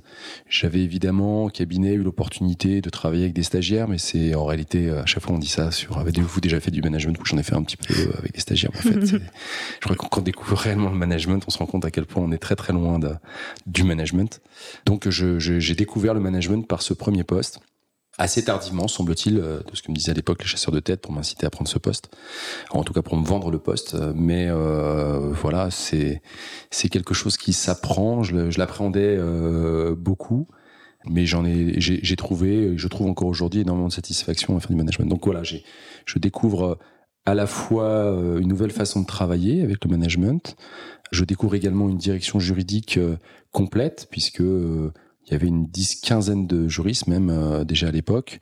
Jusqu'à présent, j'avais eu des, des postes évidemment au cabinet et puis après en entreprise, mais très éloigné des directions juridiques, avec quasiment pas de hiérarchie, donc très très autonome. Ce qui était passionnant parce que j'étais euh, sur site opérationnel avec euh, avec des opérationnels et donc euh, ça m'a donné beaucoup d'expérience sur la compréhension des projets, mais j'avais peu de feedback et peu d'échanges avec des juristes. En intégrant la direction juridique de Bouygues Énergie Service, ça m'a donné accès justement à, cette matière grise euh, qui me manquait, à cette possibilité d'échanger avec euh, avec des collègues, avec mes pairs, avec mes collaborateurs, qui souvent été bien meilleurs que moi techniquement. Donc voilà, donc ça c'était l'apport principal. Le, deuxième apport quand même en rejoignant Bouygues Énergie et Services, après avoir fait beaucoup de miniers euh, en Afrique, comme tu l'as compris, et ben je j'entame une, une nouvelle carrière d'une certaine manière dans le secteur de l'énergie. On est en 2016, euh, on parle déjà de transition énergétique, les problématiques climatiques euh, existent déjà, euh, on en prend de plus en plus conscient. Ce, et moi je suis, je deviens un petit peu acteur dans ce secteur, donc souvent on parle d'avoir du sens dans son travail, donner du sens à son travail. Je pense que justement en participant à, ces projets. Je, travaille encore aujourd'hui évidemment sur des projets de, de, de fermes solaires, de, de lignes électriques, notamment dans des pays en voie de développement eh ben je, je me lève le matin, j'en suis quand même assez satisfait. Au Maroc, notamment, j'imagine, non? Au Maroc, euh, très peu. Non. Très peu, ok. il, me semble, il, me semble que le Maroc est, fait partie de, de ces pays euh, pionniers dans, euh, en matière de, de fermes, comme tu dis, solaires, c'est ça, avec des panneaux solaires hein? Ouais, il y a eu pas mal de projets, des très très grands projets, mais qui étaient peut-être surdimensionnés par rapport au par rapport au pays. Il y, a, il y avait encore euh, c'est un pays qui restait encore très centralisé. La plupart des, des agences ou des ou des, euh, des entreprises publiques ou, des autorités en charge. Enfin, tout est très centralisé, tout dépend de l'État. Et donc, euh, c'est un secteur qui est encore assez peu ou insuffisamment ouvert au, marché, mais bon, qui, est en, plein devenir de toute façon. Et est-ce que tu te souviens, tu, tu dis que c'est tes, tes premiers pas en tant que manager de, de, de, collaborateurs, collaboratrices, et non pas de, de stagiaires. Et no offense évidemment pour pour les stagiaires. Mais est-ce que tu te souviens d'un moment où euh, où t'as appris des choses, t'as as fait des choses comme il ne fallait pas les faire, et tu t'es rendu compte de, de, ça, enfin, euh, d'un moment qui t'a marqué plus qu'un autre? Alors, est-ce qu'il y a un moment qui m'a le plus marqué euh, J'ai un moment qui, j'en ai eu plusieurs, hein, mais j'en ai un qui m'a marqué et pas forcément sur quelque chose que j'aurais mal fait, mais plutôt sur une situation conflictuelle entre entre collaborateurs. J'ai eu euh, j'ai eu des situations où euh, où deux collaborateurs ne s'entendaient pas, pas le même caractère. Euh, je, je je je je vais pas rentrer dans les détails, mais effectivement, ça a été une période un peu compliquée. Essayer de trouver le bon équilibre, de ne pas vouloir rentrer ne pas vouloir rentrer dans un conflit et en même temps savoir trancher. Mmh. Je suis quelqu'un qui, je pense, est très bienveillant et, qui a eu au départ euh, certainement des difficultés à, à trancher, surtout dans des situations conflictuelles. Alors j'ai appris depuis, hein, je, je m'en sors beaucoup mieux. Euh, non pas que je sois devenu un petit dictateur ou euh, je pense avoir beaucoup appris de cette, cette situation qui m'a qui m'a quand même beaucoup marqué. C'est la première fois que je me retrouvais à, à devoir dans une situation de management d'abord euh, situer un, régler un conflit. Euh, voilà, donc j'ai beaucoup appris, ça m'a beaucoup marqué, j'ai beaucoup appris. Après, euh, ce qui me satisfait aussi, c'est de pouvoir euh, donner des grandes orientations, pouvoir mhm. débattre régulièrement avec mes collaborateurs quand ils ont un problème, les entendre aussi et les écouter parce qu'ils m'apportent beaucoup. J'ai des, j'ai la chance d'avoir des collaborateurs qui sont soit issus de différents secteurs euh, d'activités, euh, soit qui sont issus de secteurs euh, ou de régimes juridiques différents, de common law par exemple. donc j'apprends également de, ce point de vue-là avec eux. Et on les salue, et on les remercie. Et on les salue parce qu'ils sont extraordinaires. J'ai changé de collaborateur depuis. Il y en a certains, certains ont quitté le groupe, comme je l'indiquais, d'autres sont restés mais ont évolué en mobilité. J'ai aussi agrandi mon équipe puisque depuis euh, depuis quelques temps maintenant, j'ai aussi, en plus de l'international, récupéré la partie en France relative au projet de ferme solaire et de de, de lignes électriques, lignes poste. Donc j'ai une collaboratrice euh, qui est basée à, Montpellier, qui est en charge des fermes solaires en France, qui est donc dans mon équipe, qui a intégré mon équipe. Euh, j'ai embauché également une nouvelle collaboratrice, donc on, s'est euh, on s'est agrandi. Voilà. Très clair. Et donc tu parles encore une fois de, ces fermes solaires, de ces nouveaux, nouveaux enjeux. Je vais y arriver au sein de Bouygues Énergie. Donc toi, tu arrives. Qu'est-ce que tu as à gérer comme nouveau challenge juridique dans ce cadre-là? Alors je, je, découvre un secteur d'activité et donc je découvre des, des règles juridiques, des, des, schémas contractuels qui sont un petit peu nouveaux pour moi. Euh, même si j'en avais déjà entendu parler. Et puis, mais ça devient beaucoup plus mon quotidien. Je découvre également de nouveaux pays. J'étais très africain dans mes activités, je le reste beaucoup, euh, mais j'allais à chance à ce moment-là de, de, de, découvrir de nouveaux horizons. Donc, comme je te l'indiquais, géographique, euh, je vais commencer à regarder des projets au Japon, par exemple, des projets euh, au Vietnam, euh, des projets au Canada, euh, des projets en Europe. Je connaissais pas très très bien non plus à l'époque. Donc, ça m'a ouvert d'autres horizons, d'autres cultures, d'autres cultures juridiques. J'ai également découvert, euh, comme je te l'indiquais, d'autres secteurs d'activité, euh, celui des fermes solaires, plus récemment celui des data centers, donc des schémas contractuels différents. J'ai également des. Oui. Qu'est-ce qui change entre euh, si on rentre un peu plus dans, dans le détail, moi je, m'y connais absolument pas.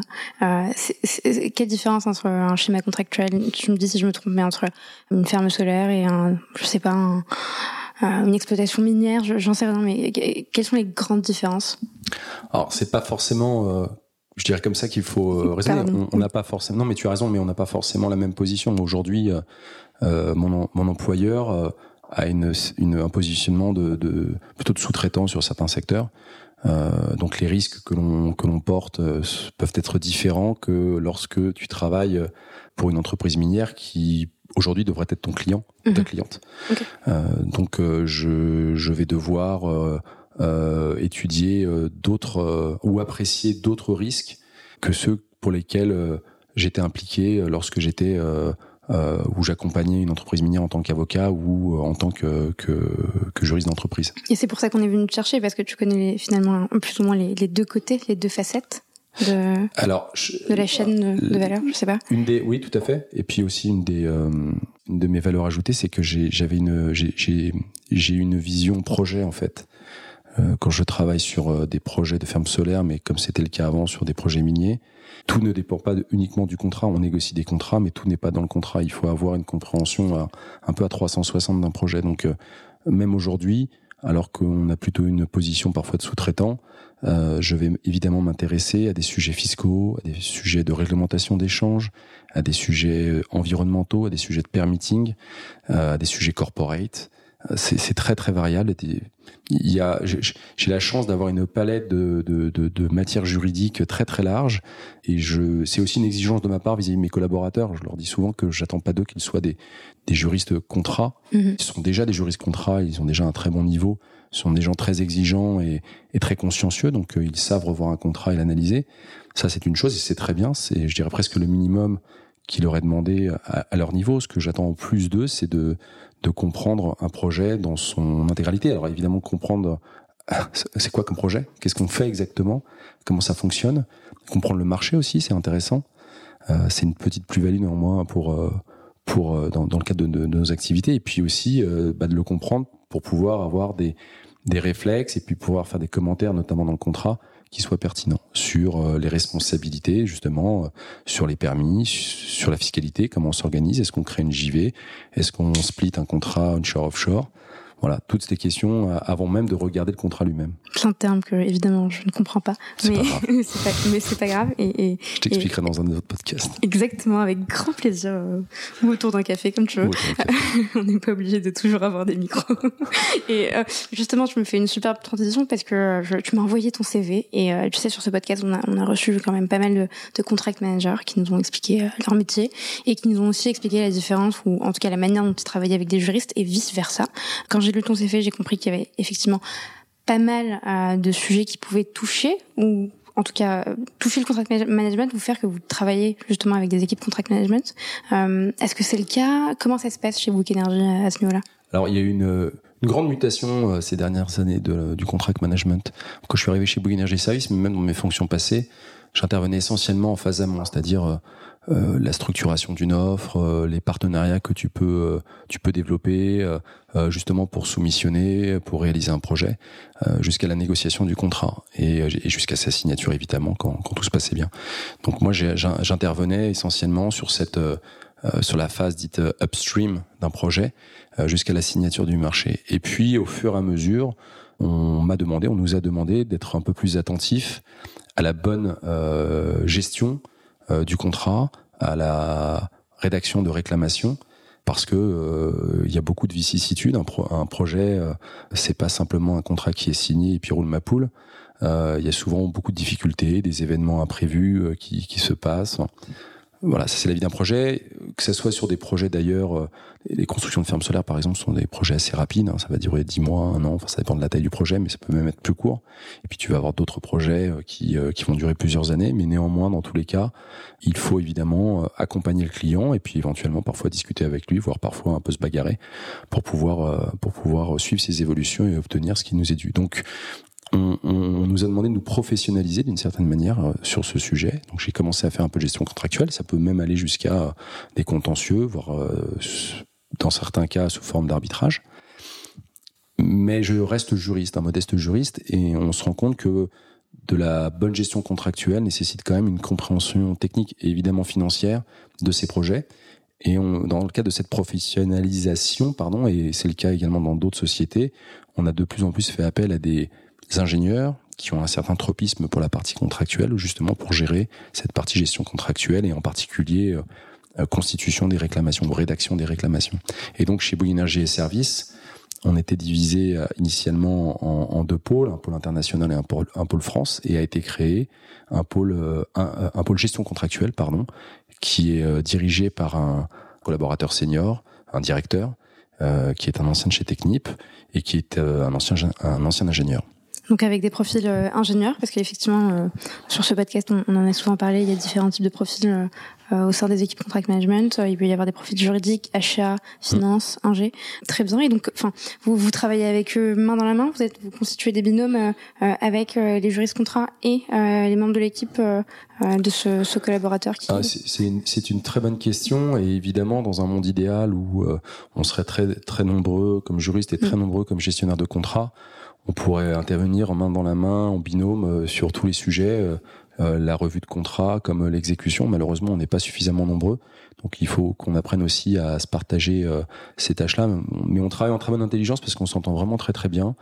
J'ai des exemples récents d'un de mes collègues qui est donc gestionnaire de contrat et qui euh, qui m'épaule dans la partie euh, formation sur la sous-traitance par exemple ou euh, standardisation des contrats de sous-traitance. là, on va aller tous les deux parce que c'est le même collègue en l'occurrence. On a une négociation de réclamation avec un, un, client, donc on y va en, en binôme, juriste, gestionnaire de contrat. On a chacun notre chacun notre rôle, mais euh, on a appris à travailler ensemble. On le fait pas systématiquement parce qu'encore une fois, on n'a pas assez de temps pour le faire. Mhm. Au cas par cas, en fonction de la complexité du sujet, en fonction euh, euh, des montants en jeu évidemment, on va décider soit d'y aller seul, soit d'y aller séparément. J'ai un autre très bon exemple. On a un arbitrage international CCI contre un ancien client sur une pour une centrale qui a été construite ben, je travaille beaucoup. Alors, j'ai le lead d'une certaine manière dans la gestion de cet arbitrage avec euh, le cabinet d'avocats. Euh, mais quand je dis le lead, c'est plus de la coordination. Dans le détail, euh, j'ai le directeur de la gestion contractuelle qui est euh, très très impliqué, justement pour euh, pour apporter son analyse, pour apporter sa vision d'une situation d'un point de vue technique, etc. Donc on, on, travaille main dans la main. Très bien, très clair, parce qu'effectivement, il peut y avoir euh, on coupera ou on gardera, mais cette, cette idée selon laquelle euh, les équipes contract management viendraient remplacer, prendre le travail des juristes contrat, ce qui n'est pas totalement le cas. Non, ce n'est pas le cas, mais c'est évidemment au quotidien, c'est pas forcément évident. Euh, il peut y avoir de la compétition, il peut y avoir des problématiques de périmètre, etc. Donc euh, il y a évidemment ce risque-là, euh, et on n'y a pas forcément échappé. Moi, j'ai eu des dans le passé avec l'ancienne directrice de la gestion contractuelle, euh, on a eu quelques quelques problèmes de de partage de, périmètre, mais euh, voilà. Après, euh, aujourd'hui en tout cas, ce n'est plus plus du tout le cas, et, on se parle. On peut être, on, peut être en désaccord. Hein. Il peut y mhm. avoir des désaccords clairement, mais à la fin, on a un sens assez élevé des intérêts de notre société pour pour trouver un terrain d'entente. Très clair, et donc parce que justement vous communiquez en amont et, c'est beaucoup plus simple de se repérer en fonction des périmètres. Et parce qu'on communique en amont, exactement. Et puis on, on, on, s'apprécie, on apprécie le travail des uns et des autres, euh, de l'apport de chacun dans, dans, dans ces sujets-là. Mhm. Donc il n'y a pas de question. Il n'y a vraiment aucun sujet. Génial, ok. Et euh, un, des contract managers qu'on avait qu'on a reçu sur ce podcast, qui est euh, Nicolas Le Floch, euh, nous a raconté l'histoire du contrat qui a le plus marqué. Il nous a raconté justement la période où il travaillait chez Air Liquide, la négociation du plus grand liquéfacteur d'hélium au monde. on a reçu aussi Asna Balouche, une talentueuse et brillante contract manager qui est devenue elle juriste, assez intéressant. C'est généralement le contraire, mais elle nous a raconté sa première négo dans le secteur euh, marin et, et, la visite d'un port avec son, son enfin son, son, manager, et à quel point ça l'avait marqué. Est-ce que toi, qui as négocié des, des contrats à des milliards, euh, des milliards d'euros, des millions, des milliards? Non, non, t'exagères. Des millions? Bah, J'aime bien exagérer. Il faut, voilà, des, des, montants. Ça peut aller jusqu'à un peu plus de 100 millions, 200 millions de d'euros. Voilà. Pour ce qui me concerne. Ce qui est quand même assez énorme. Est-ce que tu peux nous raconter l'histoire de, de, l'opération, du contrat, de la négo qui t'a le plus marqué ou dans laquelle tu as eu le plus de plaisir à travailler? Alors j'en ai deux, mais je vais, je vais commencer par celle qui m'a peut-être le plus marqué parce que euh, elle se passe dans un contexte de gap culturel total. Euh, c'est un projet de, de ferme solaire au Japon. Et c'est à cette occasion que j'ai découvert à la fois euh, la culture japonaise et le Japon, puisque je suis, euh, je suis parti à Tokyo. Euh, j'y suis allé trois fois en fait. J'y suis allé une première fois pour le début de la négociation, ça a duré une semaine. J'y suis allé une deuxième fois au moment de la signature, puisque je représentais j'avais un mandat pour euh, pour signer, je représentais euh, mon président. Et, et, la troisième fois, c'était au moment où le projet a démarré, donc il a fallu faire une passation vis-à-vis des, des, équipes opérationnelles, justement de la partie contractuelle. Et donc ouais, ça a été, ça a été, ça a été un, ça a été un bonheur. C'était un bonheur parce que on, on, on, travaillait. Je me souviens d'une de, de, de séances de travail. Il y en a eu plusieurs dans chez le client euh, ou euh, autour d'une table, une sorte de grande salle, meeting room, là, avec une salle, une sorte de salle de, de réunion de board où tu peux mettre 20 personnes ou 30 personnes autour. Et on se retrouve autour de cette table avec euh, beaucoup, beaucoup d'intervenants. Partie qui ne parle pas anglais, l'autre partie euh, qui parle anglais, pas forcément très bien, mais qui parle anglais, avec clients, candidats, tout le consortium avec les partenaires, plus les avocats, etc. Et donc on, on devait négocier un contrat assez épais euh, pour revoir toutes les clauses. Euh, et c'était, euh, ça a été hyper intéressant parce que il y a des, il y a des cultures, tu sais que tu ne peux pas faire perdre la face à ton interlocuteur. Tu dois essayer de trouver un compromis. Je crois qu'en japonais, non n'existe pas. Euh, donc il faut toujours trouver une façon d'arriver à, à, ce sur quoi tu veux euh, aboutir euh, contractuellement. Sans entrer en opposition, en, euh, en restant calme. Alors après, il peut y avoir des, des petites poussées de fièvre, mais euh, et en sachant que tu es dans une dans une situation où, où c'est toi qui as été retenu, tu es le preferred bidder. Euh, donc a priori, c'est toi qui es destiné à réaliser ce projet et à signer ce marché, mais enfin, tu l'as toujours pas signé le contrat et donc le contrat a été en cours de discussion. Euh, T'as pas non plus envie de prendre des risques supplémentaires euh, ou inconsidérés. Donc euh, tu, tu passes beaucoup de temps et on, est dans cette salle et on va revoir ces, ces gens pendant plusieurs jours d'affilée euh, à affiner notre stratégie, eux aussi de leur côté. tout ça est tout ça est passionnant, vraiment passionnant. C'est alors, tu me diras, euh, des négociations comme ça, on, on, peut en faire partout dans le monde. Pourquoi celle-là, euh, tu retiens plus celle-là qu'une autre Je pense que véritablement, c'est ce, c'est cette différence culturelle, moi, qui m'a, qui m'a beaucoup plu.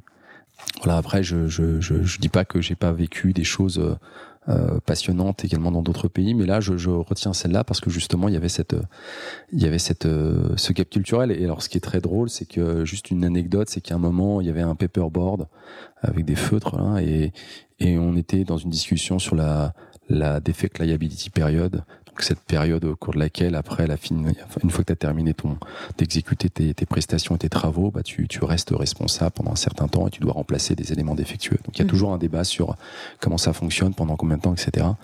Et ça peut être assez complexe. Et, et à un moment, euh, le client ou le représentant du client, qui était un type brillant, un japonais, fait un schéma au tableau et puis j'ai mon collègue, euh, que je salue d'ailleurs, que tu peux citer aussi. Avec Xavier Perdereau, avec qui on, on, a fait beaucoup de négociations, notamment en Asie du Sud-Est, et, et qui se lève et qui euh, et qui efface le tableau pour faire, la, qui efface le schéma du, du, du, représentant du client pour mettre le sien. Et là, ça a été un petit peu, on s'est tous regardé, mais qu'est-ce que tu fais? Tu la faute. tu vas tout faire capoter. tu vas tout faire capoter. Et, et on en a reparlé le soir même ou le lendemain. On, on s'est fait évidemment des conciliabules, etc. Et on s'est bien marré on était en train de limiter euh, voilà, quand t'as fait ça et tout. Et, et c'est quoi les le back office de ces de ces négos? Donc j'imagine que vous préparez en amont, vous préparez les hypothèses justement de, de, de chacun de sur chacune des clauses, comment on peut comment enfin quelle sera la position éventuellement de, de du client pour ensuite avoir des éléments de, de réponse à chaque fois? Oui, alors il y a, y a évidemment des ce qu'on appelle les, les, les, red lines, euh, les, les, points, les points sur lesquels on pourra pas, on pourra pas céder. Euh, sous réserve parfois de certains aménagements euh, euh, de, de texte, mais il y a quand même des, des, des principes sur lesquels on ne peut pas céder. Et puis, il y en a d'autres, évidemment, bah, on, on, apprécie le risque et on se dit, est-ce que sous réserve peut-être de tel ou tel sujet, tel ou tel amendement, est-ce que finalement c'est quelque chose qu'on ne pourrait pas accepter? Ça, c'est du pur risk assessment, comme on dit, qu'on fait à l'avance. Euh, mais parfois dans une négociation qui dure une semaine où euh, chaque clause euh, tu la discutes parce qu'il faut faire 25 traductions, ça va te prendre un temps dingue. bah, il faut il faut pouvoir réagir vite, il faut pouvoir prendre certaines décisions assez rapidement. Parfois tu dis sous réserve de, je, j'accepte ce que vous me proposez, mais ça sera sous réserve de, de l'accord de ma maison mère ou, de ma direction. Mhm. Mais il arrive fréquemment que l'on doive que l'on doive accepter. Donc on, on se parle Parfois même on échange, je pense que comme le fait le client, on, a nos ordinateurs qui sont allumés et puis on, échange sur Teams hmm. en live euh, pour, pour se positionner. Ça marche aussi comme ça. Et puis quand on n'est pas sûr, ben on demande des interruptions de séance. Et d'ailleurs, c'est souvent dans une négociation, on voit quand il y a un doute en face, on dit mais si vous voulez, on peut interrompre la séance pour que vous puissiez en discuter. Euh, c'est des stratégies, c'est des négos, c'est l'expérience, c'est plein de choses. Et, et euh, on a parlé de, de techniques de négociation avec Nicolas Baudin, euh, qui, euh, qui est directeur juridique dans Cloud euh, et qui nous, qui nous racontait justement ces techniques de négo. Est-ce qu'il y a des moments où tu t'es retrouvé un peu au pied du mur face, par exemple, à cette négo au, Japon, qui était ta, ta première négo au Japon, c'est ça? Non. Non, c'était pas ta. fait d'autres. T'en avais fait d'autres, ok. tu te retrouves un peu au pied du mur. tu, tu ne sais pas quelle sera ta prochaine action, euh, euh, ou en tout cas tu tu tu tu tu, tu, le bon terme. Euh, on coupera, mais tu, tu, en gros, tu, tu ne sais pas quelle sera ta prochaine action et qu'est-ce que tu mobilises pour pour trouver pour trouver la réponse? Alors, je sais pas si ça va répondre correctement à la question que j'ai pas forcément bien comprise. Mais... moi non plus. c'est pas grave. Euh, non, mais pour revenir sur les techniques des négociations et puis quand tu trouves devant un, un, un blocage, face au client qui, qui, qui est un peu arc-bouté sur sa position et comment tu, tu, tu fais pour avancer. Euh, il y a d'abord une chose, c'est que euh, c'est pas forcément propre à Bouygues, mais euh, le, juriste a beaucoup de place dans la négociation mhm. euh, chez Bouygues. alors, pas forcément dans toutes les BU, pas forcément pour tous les contrats, mais disons pour les grands projets, dans les négociations, tu auras quasiment systématiquement un juriste. Pour autant, c'est pas le juriste euh, qui sera celui qui mènera la négociation. En général, on accompagne un commerçant, un, un, un patron qui, euh, qui porte le projet, et donc on va l'assister. Donc c'est souvent lui qui va trancher sur la faisabilité ou pas d'une demande ou d'une exigence du client. Mhm. Évidemment, on est consulté. Euh, il y a souvent des binômes ou des trinômes qui se créent. Euh, on, on, on, connaît la doctrine de la, de la maison. On sait ce sur quoi on peut céder ou pas. Dans le processus de validation des projets chez Bouygues, comme dans toutes les grandes boutiques, dans toutes les grandes boîtes, un processus de validation avec des réunions, avec euh, des représentants des différentes euh, unités euh, ou fonctions support de, l'entreprise. Et c'est à partir de là, en fonction de la taille du projet, ça sera pas forcément le même board, mais sur les grands projets de ferme solaire, ça monte tout de suite à la direction générale, Bouygues Énergie Service et même Bouygues, Bouygues Construction. Euh, et donc tu as tous ces grands patrons qui se réunissent avec le juriste qui vient présenter la partie juridique du projet, euh, les, risques également, puis une analyse de risque. Et c'est à ce moment-là qu'on sait euh, ce sur quoi on peut aller et ce sur quoi on n'aura pas le droit de franchir une ligne rouge. Donc la ligne rouge, elle est, elle est, elle est posée à ce moment-là. Et nous, quand on arrive en négociation, on sait euh, modulo évidemment des buffers euh, et, et, des exceptions qui peuvent être appliquées, mais on connaît les lignes rouges. Donc quand on est confronté à ça, on l'expose clairement au client. C'était une réponse très claire pour une question qui n'était pas. Et je, je pense que c'est une question qui restera dans les annales de, de ce podcast. et on ne la coupera pas. Euh, c'est, on vit une année assez particulière avec un contexte qu'on connaît tous. Au sein de l'EFG, vous avez récemment euh, créé une commission énergie, euh, si je ne dis pas de bêtises. Euh, tu fais partie de cette commission, tu l'as créée et même cofondée, il me semble, si je dis pas de bêtises. Très bien. Euh, quand on travaille dans le secteur des énergies, comment on gère une année comme 2022 en tant que citoyen ou en tant qu'entreprise euh, Puisqu'en en, tant que citoyen, c'est un peu stressant. Ouais. Non pas parce que euh, je sois euh, juriste dans une entreprise qui travaille dans le secteur de l'énergie ou parce que je sois euh, un des cofondateurs de la commission énergie au sein de la FGA, mais parce que je suis comme toi, je lis l'actualité. Euh, il a fait très très chaud il y a trois semaines, il va encore faire trop chaud la semaine prochaine, donc ça pose beaucoup de questions. Moi j'ai des enfants, j'ai pas envie de leur laisser une poubelle, quoi. Et puis j'ai envie qu'ils puissent vivre euh, bien. Et puis avec tous les autres enjeux, pas simplement pour mes enfants, mais je pense que pour l'ensemble de la planète. Donc de ce point de vue-là, j'en suis, j'y suis, j'y suis très très sensible. Et puis en tant que en tant que juriste juriste d'entreprise, en tant que membre de copilote de cette commission énergie, bah, j'ai la chance de pouvoir côtoyer euh, d'autres juristes, d'autres directeurs juridiques qui, euh, qui travaillent dans ce secteur et, euh, et qui m'alimentent justement dans leur secteur respectif sur ces enjeux-là, ces problématiques-là. Donc, euh, qui sont lesquels qui, qui, sont lesquels d'ailleurs? Quel type de secteur Autre secteur?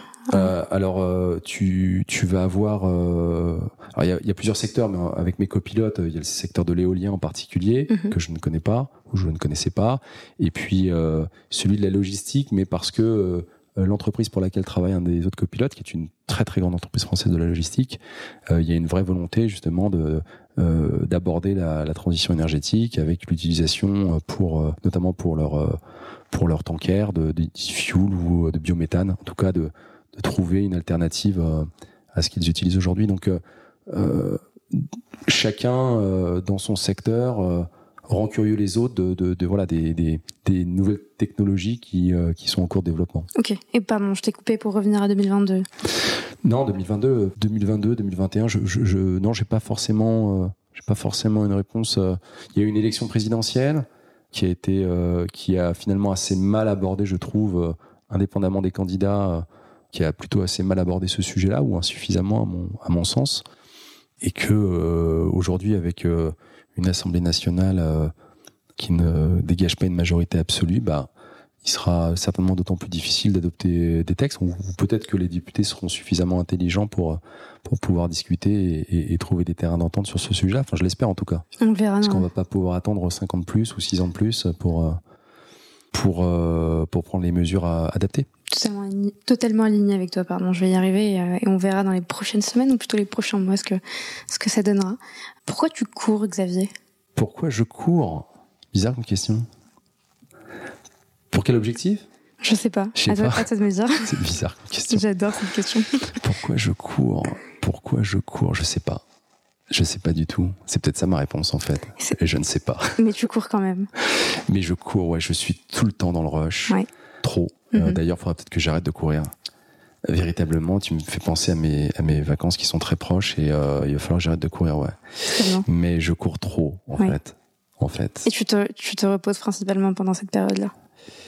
Euh, j'ai la chance de pouvoir partir euh, certains week-ends à la campagne. Donc mhm. euh, pendant ces moments, c'est aussi ma petite fenêtre verte, moins polluée et, et moins bruyante. Mhm.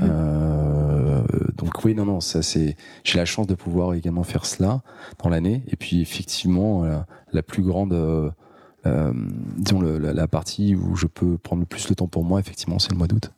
Je vais me permettre de répondre à ta, à ta place. Moi, j'ai l'impression que tu cours après le, la, le plaisir de travailler, la passion, le, l'adrénaline de, d'un moment ou en tout cas de, de, d'une négo. Euh, ça a l'air d'être le cas.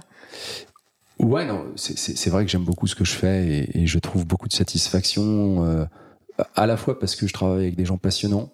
Euh, et je dis pas ça, je dis pas ça pour le podcast, mais je travaille vraiment avec des avec des gens qui sont passionnants à la direction juridique, dans mon équipe évidemment et avec des gens, des opérationnels, des financiers, des, des techniciens, des, toutes les fonctions support. Enfin, je travaille avec une diversité incroyable de, de gens, donc mm. ils m'apportent énormément. Une diversité de projets. Enfin, euh, puis encore une fois, on parlait de donner du sens. Euh, travailler dans le secteur de l'énergie euh, en 2022, euh, c'est voilà, ça, ça dit beaucoup de choses. En tout cas pour moi, ça représente beaucoup de choses, pardon. Donc oui, je cours pour ça. Après il y a des fois où sur plein de choses, on, aimerait prendre, on, aimerait faire un petit pas de côté, voir le temps de prendre un peu de hauteur. On, est dans des dans des milieux où malheureusement on n'a pas vraiment le temps de, prendre un peu de hauteur dans la réflexion. Je, travaille beaucoup aujourd'hui grâce à mon expérience. J'ai la chance d'avoir plus de 20 ans d'expérience professionnelle. Je vais donner une anecdote. J'ai dû reprendre un, grand dossier euh, lundi dernier je partais le lendemain au Canada. C'était un grand dossier de, un gros dossier de data center. Et euh, je partais le, lendemain au Canada et le mercredi, il fallait faire une négo avec le client. Donc j'ai eu très très peu de temps. évidemment, j'avais d'autres choses à faire déjà prévues et il a fallu que je regarde le contrat, je fasse des commentaires et que je me prépare à, à négocier un contrat que je ne connaissais pas, pour lequel un de mes anciens collaborateurs avait fait quelques commentaires.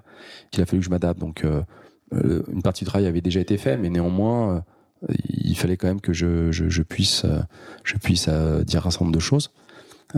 donc ça, c'est encore une fois dans le rush et ça fonctionne aussi, euh, pour ce qui me concerne, parce que j'ai une certaine expérience. Mais il y a des fois où on aimerait, euh, sur beaucoup de sujets, euh, prendre un peu plus le temps. Le monde n'est pas fait ainsi, malheureusement, mais c'est pour ça que je te dis, j'aimerais bien m'arrêter de courir et prendre un peu de hauteur donc tu as effectivement une réponse à, cette question. Finalement. Finalement. Euh, si tu devais citer une, alors c'est la question bateau du podcast. On, certains invités disent que c'est la question bateau, et je, j'assume cette question bateau. Si tu devais citer une personnalité ou, euh, ou quelqu'un d'ailleurs, une personnalité célèbre ou pas, qui t'inspire à, donner le meilleur de toi-même en tant que personne ou juriste, encore une fois, ou les deux, ce serait. Euh, une personne. Je sais que tu m'avais demandé d'y réfléchir, mais j'y ai pas du tout réfléchi, donc c'est j'ai pas du tout de réponse. tu peux dire que tu n'as pas de réponse, ou tu peux dire, ou tu non, mais je pense qu'il y a une, une, personne en fait euh, rétro, rétrospectivement qui m'a quand même beaucoup inspiré. Je, je, je, je vais dire qui c'est, c'est mon premier. Euh, mon premier patron, le premier associé euh, dans, le premier cabinet dans lequel je, me suis retrouvé, euh, société d'avocats. Donc c'était un avocat, un avocat qui s'appelle Marc il est toujours vivant, euh, et qui était, c'est lui qui m'a tout appris en fait. C'est avec lui que j'ai tout appris. Je suis resté 9 ans dans ce cabinet. J'ai travaillé euh, pour des plus grands clients miniers, Rio Tinto, Xstrata, qui est devenu Glencore. J'ai travaillé pour la Banque mondiale. J'ai voyagé un peu partout en Afrique de l'Ouest, en Afrique centrale, à Madagascar. Enfin bref, à un moment, il m'a à partir d'un certain temps, il m'a laissé euh, les clés du camion, si je puis dire. Donc euh, j'ai j'ai beaucoup appris et puis il avait une une, une approche euh, très opérationnelle. Et ce que j'ai beaucoup retenu d'ailleurs, ce qui m'a beaucoup inspiré, c'est ce côté. c'est bien de revoir des contrats, mais il faut d'abord comprendre la nature du projet pour bien comprendre les choses. Et puis, ce que je te disais tout à l'heure, c'est avoir une vision à 360. Qu'il était expert en tout. En tout cas, il se disait expert en tout. Je pense que c'était pas forcément le cas, mais il voulait pas simplement, il ne voulait pas être un simple euh, juriste de contrat. Il avait été euh, associé chez Francis Lefebvre hein, et c'est un monsieur qui avait une très très belle expérience et qui était brillant. Après, il avait des façons de travailler, des méthodes de travail, et puis je, passe le détail, mais qui, me plaisait moins. Mais, je pense que rétrospectivement, je lui dois beaucoup euh, dans mon apprentissage. Et puis c'est très, c'est très nuancé comme retour d'expérience. J'aime beaucoup ta manière et ta sincérité dans, dans ta manière de, de le raconter. C'est pas uniquement tout rose ou tout noir. Non, non, non, non, c'est euh, pas du tout. Euh, il y avait des choses qui n'allaient pas et voilà, mais ça, c'est c'est totalement secondaire par rapport à ta question en termes d'inspiration, en mhm. termes de formation. En tout cas, c'est la personne que je c'est celle qui m'aura euh, qui m'aura accompagné dans mon parcours initiatique, qui m'aura fait souffrir euh, également, mais qui m'aura fait souffrir pour euh, d'une certaine manière devenir celui que je suis aujourd'hui.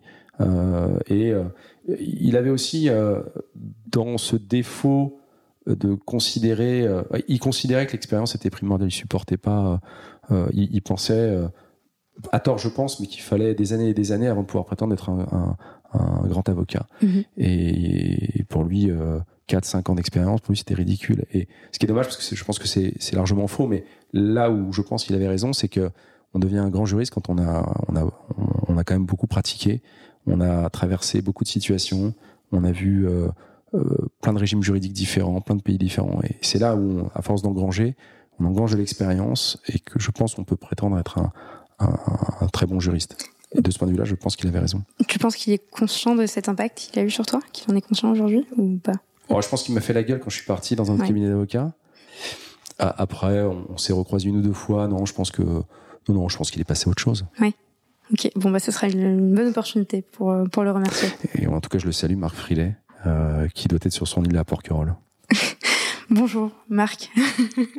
c'est bien Marc. C'est bien. C'est bien Marc. C'est Marc. Marc. Euh, si on devait te souhaiter des challenges et des objectifs pour la suite de ta carrière?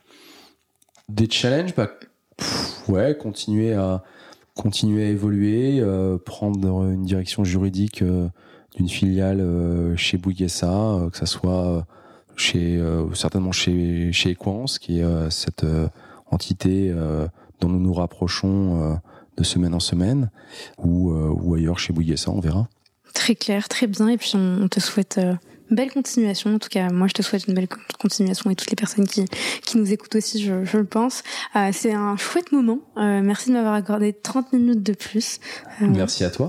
c'est un plaisir. Ouais, c'était un plaisir partagé. C'est toujours chouette ce genre de, de moment où en fait euh, ça se passe tellement bien, il y a tellement de choses hyper intéressantes qu'on prolonge la conversation et qu'on veut pas faire court et essayer de dire oui autant long. Donc t'as dit oui autant long, donc merci bah, écoute, je suis persuadé que maintenant tu veux devenir juriste d'entreprise. Je veux devenir juriste d'entreprise au, au, sein de Bouygues Énergie, au sein de la direction juridique de Xavier Zeno.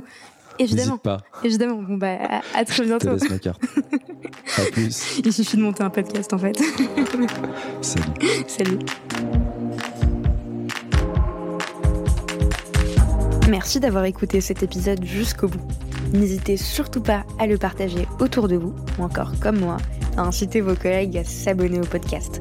Si l'épisode vous a plu, laissez-nous 5 étoiles ou un commentaire, ça nous fait toujours extrêmement plaisir de lire vos retours. Enfin, si vous souhaitez découvrir comment Séraphin Légal révolutionne le secteur du contract management grâce aux nouvelles technologies, rendez-vous sur séraphin.légal, section Demandez une démo. Merci encore et à très vite